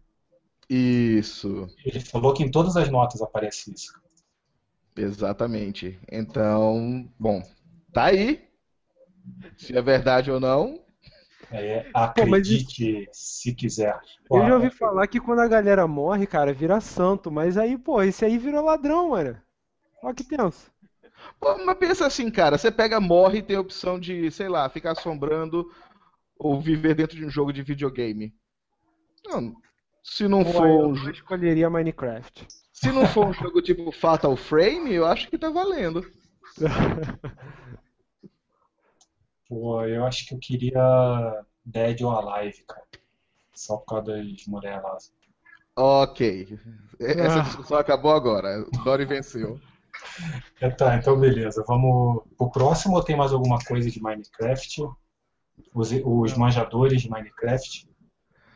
Ah, essa, essa, é a, essa é a top de linha de Minecraft. Essa daí é, é, o importante dela é que ela durou muito tempo, ela dura até hoje, tá? Como bem foi mencionado aí pelo, pelo Bonella, toda nota de release de versão major né, do Minecraft vem dizendo que Herobrine foi removido. É, aliás, aliás é, é, já que você mencionou Matheus Bonella, por que, que ele não está aqui com a gente, cara? Porque ele tem um problema muito grande de, de, de homossexualismo. Hum. Polêmica. Bom, vamos tentar. Agora, agora, aí agora, porque eu falei isso, eu tenho que falar com o pessoal, dizer que o pessoal que não, galera, não tem nenhum problema com homossexuais, não, velho. O teu problema é só com Bonella, né? O meu problema é só com Bonella, tá entendendo? E toda vez que eu falo com alguém no Twitter, eu chamo de gay. Então, se você fica ofendido porque eu te chamei de gay, então você merece ser ofendido e ponto final. Acabou. Apoiado. Ah, o Bonella selo, comentou. Selo uma... mamilo de polêmica. Ó, Ui. Ô, Tango, eu acho que você deveria ler a mensagem que o Bonella mandou no Twitter pra gente. Cara. Se eu morresse e fosse no Minecraft, ia aparecer Jeba no teto da casa de todo mundo. Sim. Sim. Sim. Cara, por que, que ninguém leva o nosso programa a sério, cara? Eu não faço a mínima ideia. Eu não faço a mínima ideia. Eu não sei Bom. porque que ninguém leva o meu servidor de Minecraft a sério, só porque tem Jeba escrito em todo lugar. Pois é, por que será? Bom, vamos, se, se, sigamos em frente então. Agora, eu deixei por. Não, é, não é por último, é penúltimo. Mas é, essa daqui também é, eu acho que é bem conhecido e talvez seja a lenda mais bem construída da história dos videogames. É, porque na verdade sim, ela não é bem uma lenda, ela é uma, uma mentirinha que se transformou numa lenda. Que se transformou e, numa verdade. É. Não, não é, não é bem. Ela não, então eu vou chegar lá. No final a gente vai. Eu quero até a opinião de vocês se é verdade ou não. E eu não consegui chegar na conclusão até hoje. Que é o Street Fighter 2, o Shenlong. Vocês conhecem? Quem Conheço. Conheço. Conheço. Você, precisa derrotar, você precisa derrotar Shenlong para ter alguma chance. É, então. Mas peraí, uh, Shenlong não é aquele dragão lá do Dragon Ball, não, mano? Então, ah, aí esse. Aí é que está a sacada. O negócio começou da seguinte maneira. O, se você pegar o Street Fighter 2, é, tem aquelas frases que, que são mostradas quando acaba a luta, né? De um lutador provocando o outro, não sei o que, acontece aquilo ali. É, existe um, um, uma frase do Ryu, quando você está jogando com o Ryu, que ele fala alguma coisa mais ou menos assim: é, você precisa derrotar o Shenlong para ter alguma chance, certo? É, todo mundo, na, época, o pessoal lia aquilo ali e ficava, pô, mas quem que é esse Shenlong que a gente tem que derrotar? E ninguém sabia quem que era, e todo mundo começou a achar que era um lutador secreto, e, né, no, no, estilo do, do Reptile lá do, do, do Mortal Kombat. É, e, e, ficou, ficou um bom tempo aquilo ali, quem que é o Shenlong, quem que é o Shenlong, e o que que aconteceu? Em, eu não vou lembrar, 91, acho que foi 91 ou 92, a revista EGM pegou, publicou uma nota de página inteira, uma página inteira ensinando como que a gente fazia para derrotar o Shang Long. Né? Para derrotar não, para enfrentar ele.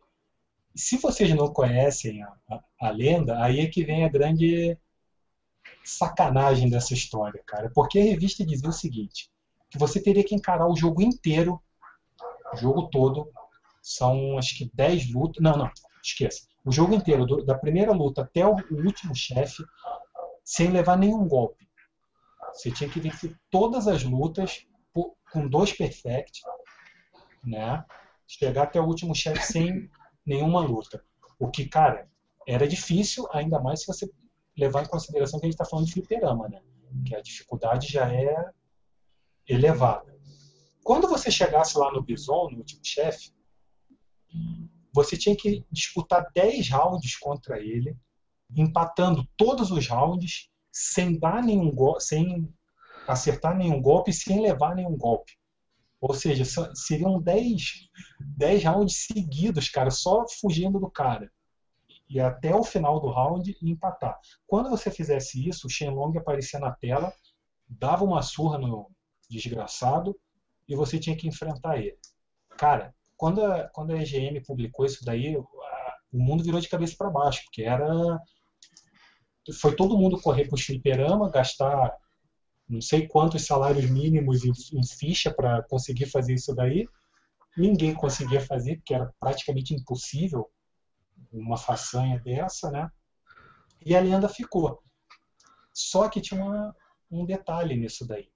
A edição da revista que publicou essa notícia, essa, essa história, foi a edição de abril. Ou seja, era a pegadinha de 1 de abril da EGM, que ficou conhecida como a pegadinha mais genial de todos os tempos. Olha o Bruno aí, ó. Fala aí, Bruno. Aí, ó, tá aí, tá na área aí pra galera ver a página, ver que Dori não tá mentindo, realmente saiu essa revista falando sobre isso. Saiu com os screenshots ainda, né? É, e essa é a sacada, porque ali, ó, hora, o Bruno vai falar de volta, dá para você ver o, o Long dando um Horyuken ali, mostra lá, Bruno. Alô, olha aí. Tem que falar direito, Dori, é, é Hollywood. Hollywood, boa, Hollywood, então. Aí, cara, o, o, era uma pegadinha de 1 de abril, o negócio ficou, né, a galera ficou indignada com isso dali, ficou revoltadíssima com a, com a história, cara. Mas foi, foi muito bem bolado. Os caras, é, porque eles aproveitaram uma coisa que, né, aproveitaram que já existia, né, aquela, aquela ideia de que já existia, é, né, do, do, do Long. Ah, e voltando, o que, que era o Long que a gente tinha que derrotar? No Aí foi, é, exatamente. Aquilo ali, na verdade, foi um erro de tradução quando o jogo foi levado para os Estados Unidos. Porque o Long ele é, o, é a versão chinesa, seria né, a, a, a expressão. Não, não. Ele é a expressão já, é chinesa pro, hum. Pro Horyuken. O soco do dragão. É, que é o soco do dragão, exatamente. Quando o jogo foi levado para a China. Que não o é o dragão de, do Laguna de Dragon Ball Z. É, talvez até tenha alguma ligação, não sei, né? Pode até ser alguma ligação, digo a palavra, né? E é assim que surge uma nova lenda. Exatamente. Então, o, o Xing Long que a gente tinha que, que derrotar lá não era um personagem, era o soco do dragão, do, do, do Ryu, no caso, entendeu? E a, a EGM se aproveitou daquilo ali para criar essa história. Só que aí tem uma outra, uma outra coisa interessante nessa história aí. Porque quando a, a Nintendo lançou o, o, o, Street Fighter 2 para o Super Nintendo, a versão para o Super Nintendo, no manual dizia que o Shenlong era o, o mestre do Ryu e do Ken. Ele teria ensinado os dois. Só que a Capcom depois voltou atrás e no manual para o Mega Drive não diz isso, não, não é mencionado isso. Então continuou a, a, dúvida, né, se, se o Shenlong existia ou não existia. Depois, quando saiu, se eu não me engano, Super Street Fighter, não lembro, o, o primeiro que dava para a gente enfrentar o, o, Akuma, não lembro qual versão que era, eu, eu, acho que era o Super Street Fighter 2 Turbo, uma daquelas milhares é, de versões. Street Fighter. É, é uma daquelas milhares. O, o primeiro Street Fighter que dava pra gente enfrentar o, o, Akuma. A gente tinha que fazer um procedimento mais ou menos parecido com esse para poder enfrentar ele, tá? E tem uma outra, uma outra sacada nisso daí. É, o, o Akuma, ele tem os golpes, né, como a gente sabe, muito parecido com o do, do Ken e do Ryu, e o nome dele em japonês é Gouki, certo? E e depois a mitologia do Street Fighter contou que o Gouki teria derrotado o mestre do, do, do, do Ryu e do Ken, que se chamava Golken, que é um nome parecido porque eles seriam meio parentes, né? Eles têm um, uma, uma, uma, ligação consanguínea ali, que eu não sei se eles eram primos, irmão. É, que, que eles são, parecem são cunhados, alguma coisa é, assim. Tem, tem alguma coisa assim. Então, assim, o Akuma é o Gol que teria derrotado o Golken. Ou seja, o Golken seria realmente o Shenlong. Só que até hoje nunca apareceu ele, na, na, pelo menos que eu saiba, nunca apareceu, né? Na, nem o Golken, nem o, Shenlong apareceu na série, né? Então, eu não sei se vocês conhecem alguma coisa. Eu ainda estou tentando desbloquear Shenlong, não consigo ainda não. é, assim, o que o pessoal diz, né, até onde eu sei, o que é defendido... Ele é o irmão mais novo do Golken. O, o Akuma. Akuma. Isso, o Akuma. É, então, mas o Golken nunca apareceu na série, né? Ele nunca foi um personagem. Não, nunca foi um personagem jogável, não. É, então, o que o pessoal diz é que assim, que o Shenlong, que seria o Golken, né, realmente existe, existiu. Só que ele não é um personagem jogável. Ele existe na mitologia, mas não. Ó, olhando aqui, eles dizem o seguinte, que a primeira aparição do Golken seria no Street Fighter 2 Ryu, Aí não, não tô abrindo aqui para ver o que, que é esse Street Fighter 2 Ryu. É o jogo mesmo, como se fosse a menção, a primeira vez que ele foi mencionado. Mas o primeiro jogo é não, Street então... Fighter Alpha Warriors Dreams. Então, Bruno, mas o, ele aparece é, no primeiro jogo, no Street Fighter 2 Ryu, é na menção do Ryu. Quando ele fala que você tem que derrotar o Shang Long. Foi a primeira vez que. Agora, ele aparece no Alpha? Está dizendo aqui que aparece citado. no final. Ah, tudo bem, é, tudo bem. Mas, cara, uma hora a Capcom lança um DLC aí, pode. Mas ele é personagem do 4. Que diz aqui também. Jogável? Street Fighter 4 2008 full. Tá aqui. Ah, cara. Bom, eu, eu não conheço tanto a. a, a e olha que eu tive o 4 e não tinha ele, hein? Porque você é, é fraco e não desbloqueou o Shenlong. Bem por aí. Ah, o, o, o Akuma eu desbloqueei, cara. Mas não desbloqueou o Shenlong. Eu quero ver quem vai desbloquear o Shenlong, cara. Ó, mas vale lembrar que o Dragon Ball ele pega muitas coisas da cultura chinesa, muitos mitos e adapta. Então, assim, só para trazer que por mais que a gente quisesse, poderia realmente ter um espelhamento, não diretamente no Dragon Ball, mas na mesma é, crença que deu origem ao Shenlong, entendeu? Do desenho. Ah, não, mas então peraí. Pelo que eu entendi aqui, ele realmente aparece no 4. Você só não pode jogar com ele, mas você joga contra ele, isso? É, eu não, não te confirmo. Eu não lembro de ter jogado nem com ele nem contra ele. Então, assim, ó, eu vou dar, vou dar a fonte de onde eu li isso. Eu sei que não é muito confiável, é na Wikipedia, em, na versão inglesa, em inglês. Ele diz que ele aparece como um personagem secreto controlado pelo computador. O Golken, no caso, né? Cara, e se você vencer com o Ryu, você vira Super Saiyajin.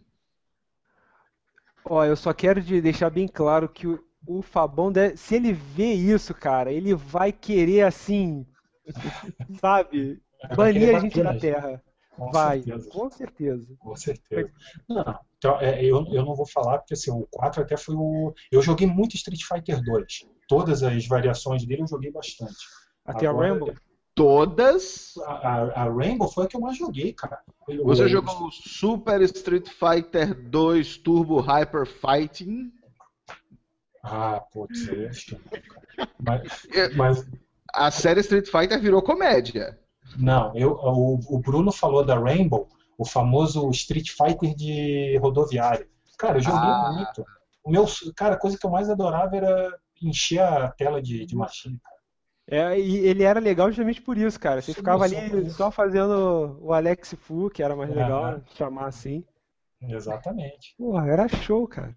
Alex Fu e, pô, já que você mencionou aí, Tiger Robocop. Tiger Robocop também, boa. e o Alug, né? Ataque das Corujas, por aí vai. Ai, cara, essa molecada de hoje em dia não sabe de nada, né, cara? Pô, não sabia o que é um fliperama, cara. Você tem que desafiar alguém, tipo, você tá do lado da pessoa. Não é igual online que você fica igual uma louca gritando e tal. Vou, não, cara, vou, o cara tá ali do teu lado. Grita com ele que toma um tapa. É. Não, então, era isso que eu ia falar. Eu vi muita briga saindo no fliperama, hein, cara. Muita briga. Eu assisti muita briga sair da tela do, do virtual pro real ali, viu? Que o bicho. bicho Pô, eu, eu, eu, já vi, eu já vi o cara lá, o. Porque os fliperama, convenhamos, né? Não era um lugar muito família, não, né? Não, não. Era não sempre os maloqueiros lá e tal, dizendo, deixa, deixa eu jogar um round, tio.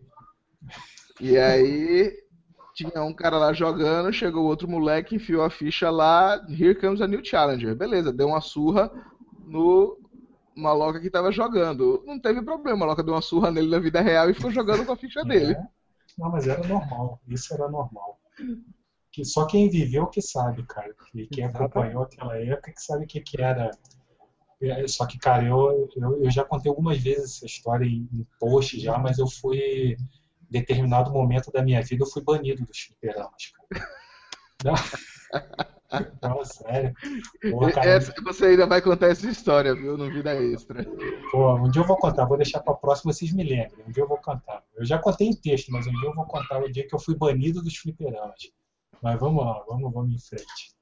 É, última lenda agora, eu deixei por último a mais famosa, a mais conhecida e que eu tenho certeza absoluta que qualquer um que viveu a época dos 8 dos 16, dos 16 bits fez, que era assoprar cartucho. Não é lenda, não é lenda, eu bato o pé, não é lenda, funciona, não importa o que, é que o manual diz, é tudo uma operação da indústria de, de, de jogos para fazer você comprar um jogo novo quando o seu não funcionar mais. Funcionava. Contem, contem aí, vocês que são bem mais velhos do que eu, cara, todos vocês, que eu, vocês são bem, bem velhinhos, contem pro pessoal. Eu, eu não. Que... Não, você é, você é velho também, cara. Você só tem cara de moleque, mas você é mais velho que eu. É... Contem aí para o pessoal que não sabe o que, que era soprar cartucho, por que, que se fazia isso. Vou deixar vocês contar essa. Vou fazer voz de velho agora, tá? No meu tempo, no meu tempo, você menino, vocês acham muito fácil. Vocês pegam o videogame, colocam lá, esperam uns dois minutinhos para começar a jogar, no máximo uns 10 minutinhos para fazer uma instalação em disco rígido, que é um saco, mas eu sei que acontece. Mas no meu tempo, a gente ia jogar um videogame, colocava lá o cartucho e não funcionava. E colocava de novo e não funcionava. E tira e coloca e não funcionava. E aí você pegava o cartucho, tirava, ia lá na, na, na, na, na farmácia da sua mãe, pegava cotonete, pegava o tubo de álcool, que naquela época era líquido ainda, tá? Colocava lá e passava o cotonete no, nos conectores e não funcionava. Aí você ia lá e soprava o cartucho. No manual tava dizendo não sopra o cartucho porque dá merda, meu filho. E você ia lá e soprava o cartucho e cuspia o cartucho inteiro e funcionava. Era o milagre da saliva, né, cara? Cara, mas pensa assim, a Bíblia não diz que, que Deus deu o sopro de vida, né, pra gente, que é, nós éramos uma figura de barro e que ele deu o sopro de vida. Era o que a gente fazia com os cartuchos, cara. A gente assoprava vida para eles. Julião, a partir de hoje você está proibido de consumir drogas ilegais. Não, cara, mas, é, ó, mas era é, qualquer lugar, era, era qualquer casa que você fosse jogar videogame dos amigos, é, na tua casa, não tinha quem não fizesse isso. Todo mundo soprava cartucho naquela época. É, isso daí era. Existe camiseta hoje em dia, né? O pessoal já fez desenho de camiseta que soprava. Hoje é muito fácil. Hoje essa geração, essa geração tá perdida, sabe por quê? Porque Mertiolate não arde mais. Na minha época era diferente, era tudo muito mais difícil. Na minha época era subida na ida e na volta. Pode crer, cara, pode crer.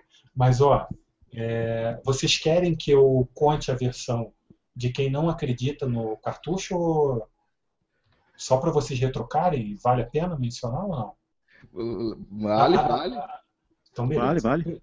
O pessoal diz o seguinte, que realmente, eu, eu li um artigo um tempo atrás, eu não vou lembrar qual site foi, é, que realmente assoprar o cartucho não é bom, porque a saliva pode dar, é, fechar curto, não sei o que, toda aquela coisa, que isso daí é, é óbvio.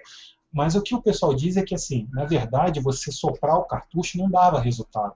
O que dava resultado era exatamente isso que o Tango falou, que é, todo mundo fazia e não adiantava, e realmente não adiantava mesmo, que era tirar e colocar o cartucho.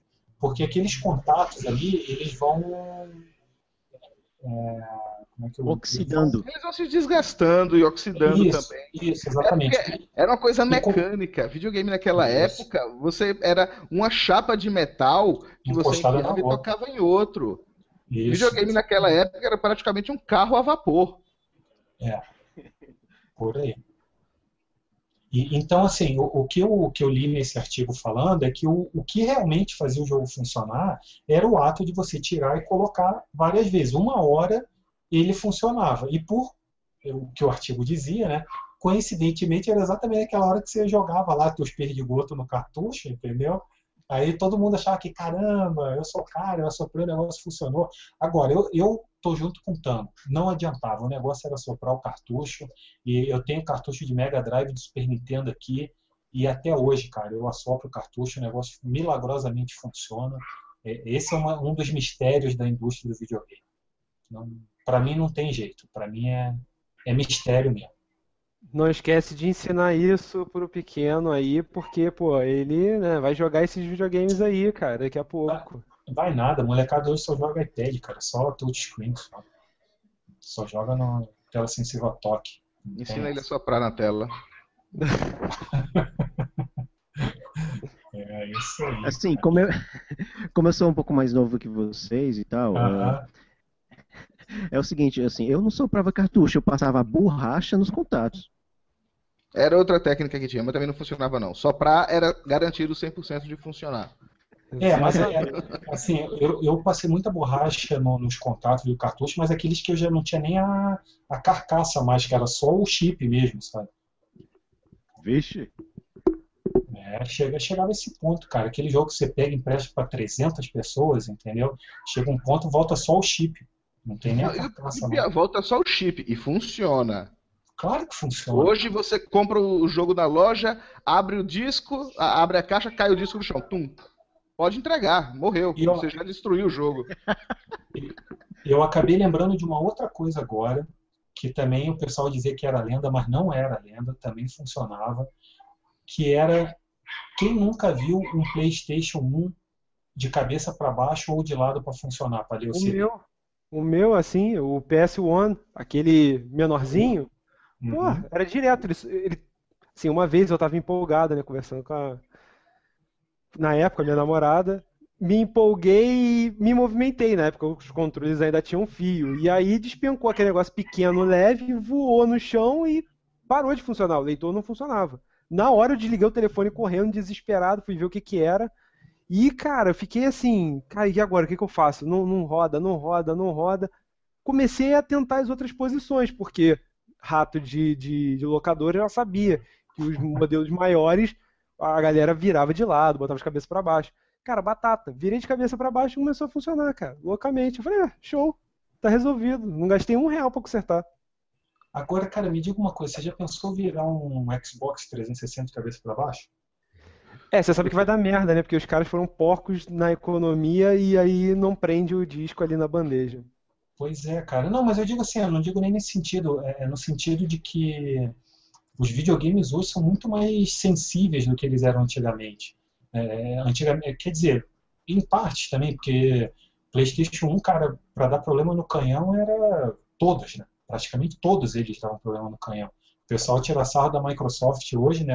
Os sonistas tiram sarro do, do, das luzes vermelhas do Xbox e esquece do Play 1, né? porque todos eles iam pro saco o canhão. Mas é engraçado, né? Porque hoje em dia parece mais, né? É, mais é, frágil.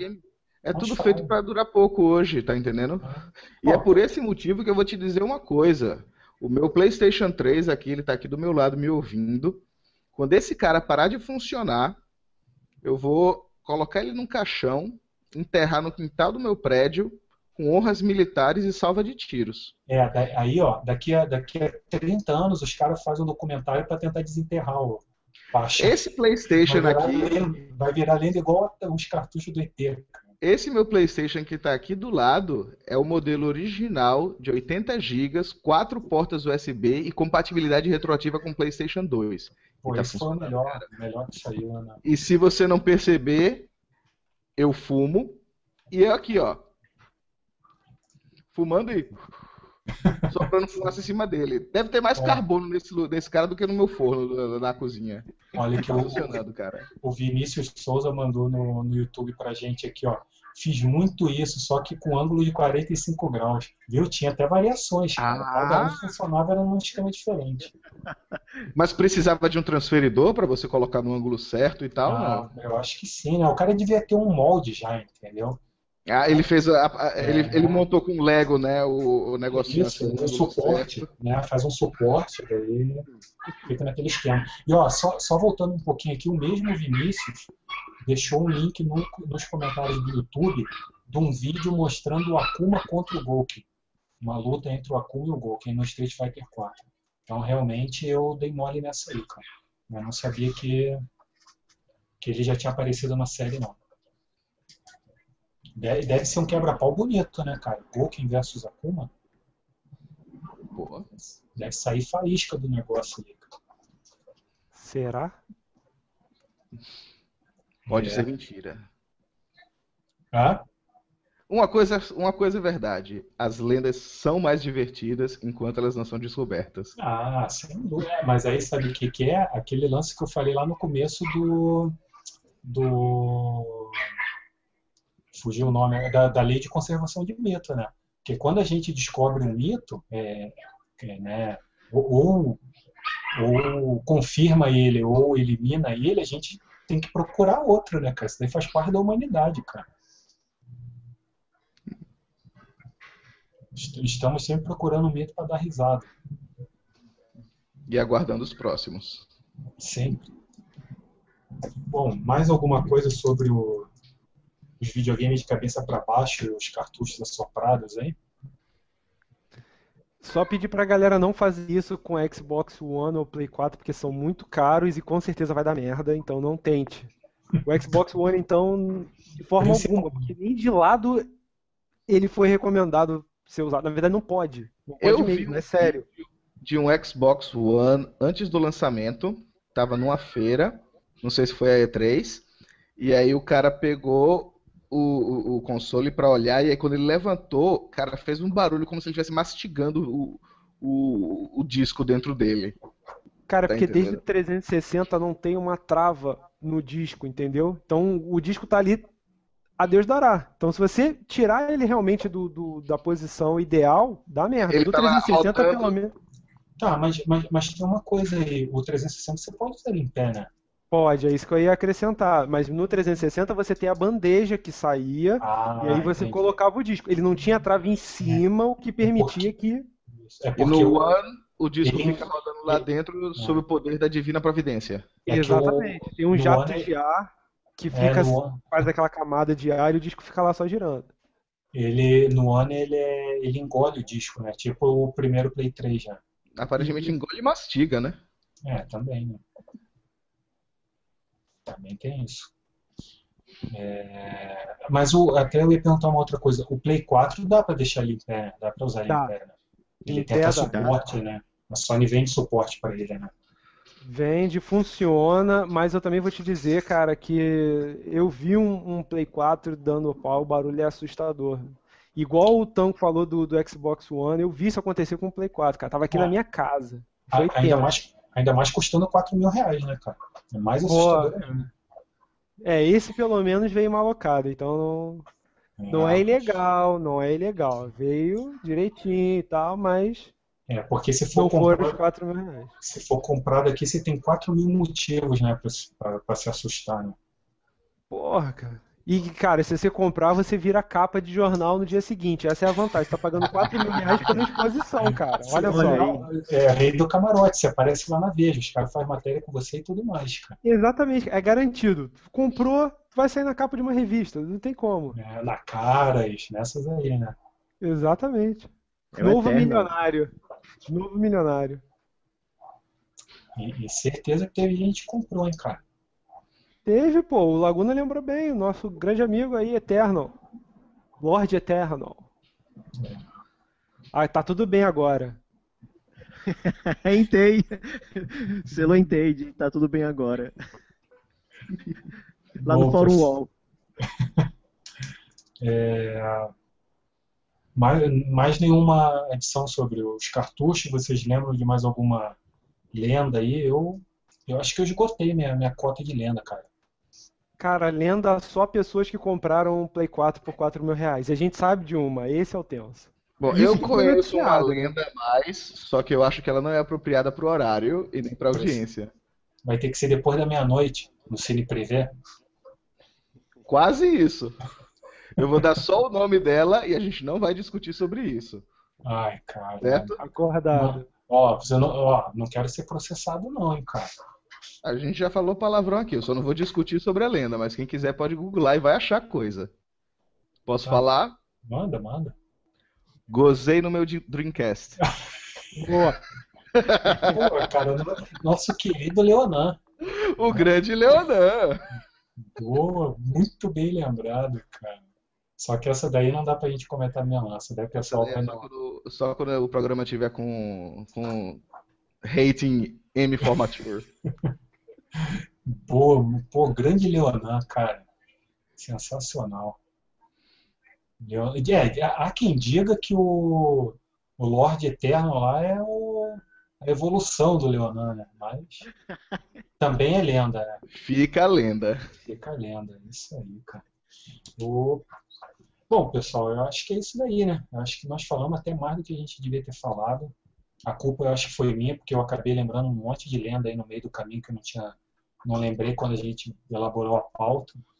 É, acabei falando bastante, mais eu acho do que eu devia também. Mas acho que foi divertido. O que, vocês acharam? Tamo aí pra próxima.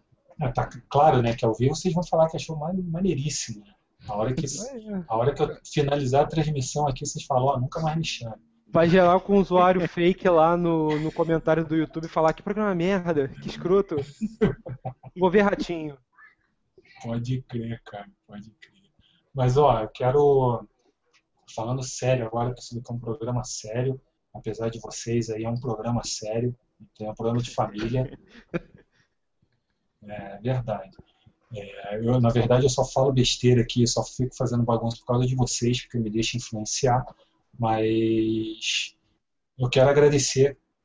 Primeiro, agradecer vocês por ter topado a ideia aí, cara, essa maluquice de dar um, umas horas da semana de vocês aí pra gente falar de videogame.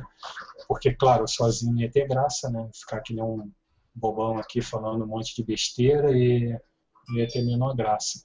Agradecer o pessoal que assistiu, que eventualmente vai assistir depois, porque o vídeo vai ficar no YouTube, e pedir pro, pro para quem puder, quem tiver interesse, seguir o, o, nosso canal aí no YouTube e reforçar a, a, também reforçar o, o, a informação, a informação não, reforçar que no final da, que toda semana, toda quinta-feira, 8 horas da noite, se tudo der certo, estaremos aqui para falar mais um pouco de besteira.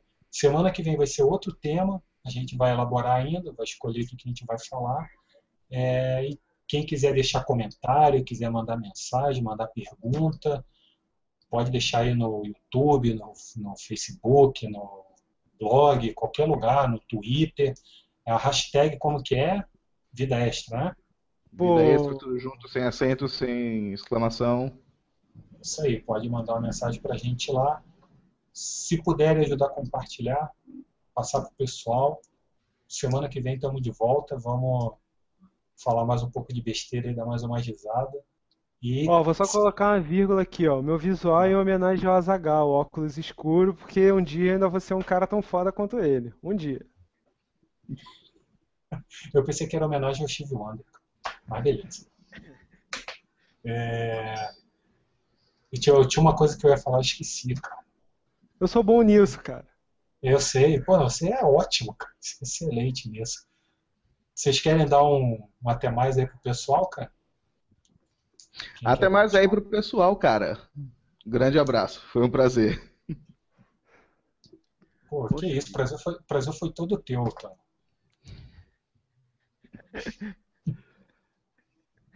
Olha, eu gostaria só de agradecer o convite do Dori, agradecer a presença do Gustavo, agradecer a presença do Bruno. E assim, eu espero que nos próximos vídeos extra eh, tenhamos mais convidados e tal, e a bagunça seja maior. Ah, é. Não, a gente. Era isso daí que eu ia falar, Laguna. Foi bom você ter citado. Para os próximos episódios, vamos tentar convidar um pessoal aí, ver se mais gente quer participar com a gente. Falar besteira. Vamos ver se tem mais maluco aí disposto, né, cara? Mais alguns loucos. Vamos ver se semana que vem, assim, de o Matheus consegue participar. Mas estamos na área. Se, se os deuses da internet permitir que a conexão funcione, vamos estar tá na área para falar besteira. Beleza, pessoal? Grande abraço para todo mundo. Falou, até mais, até semana que vem.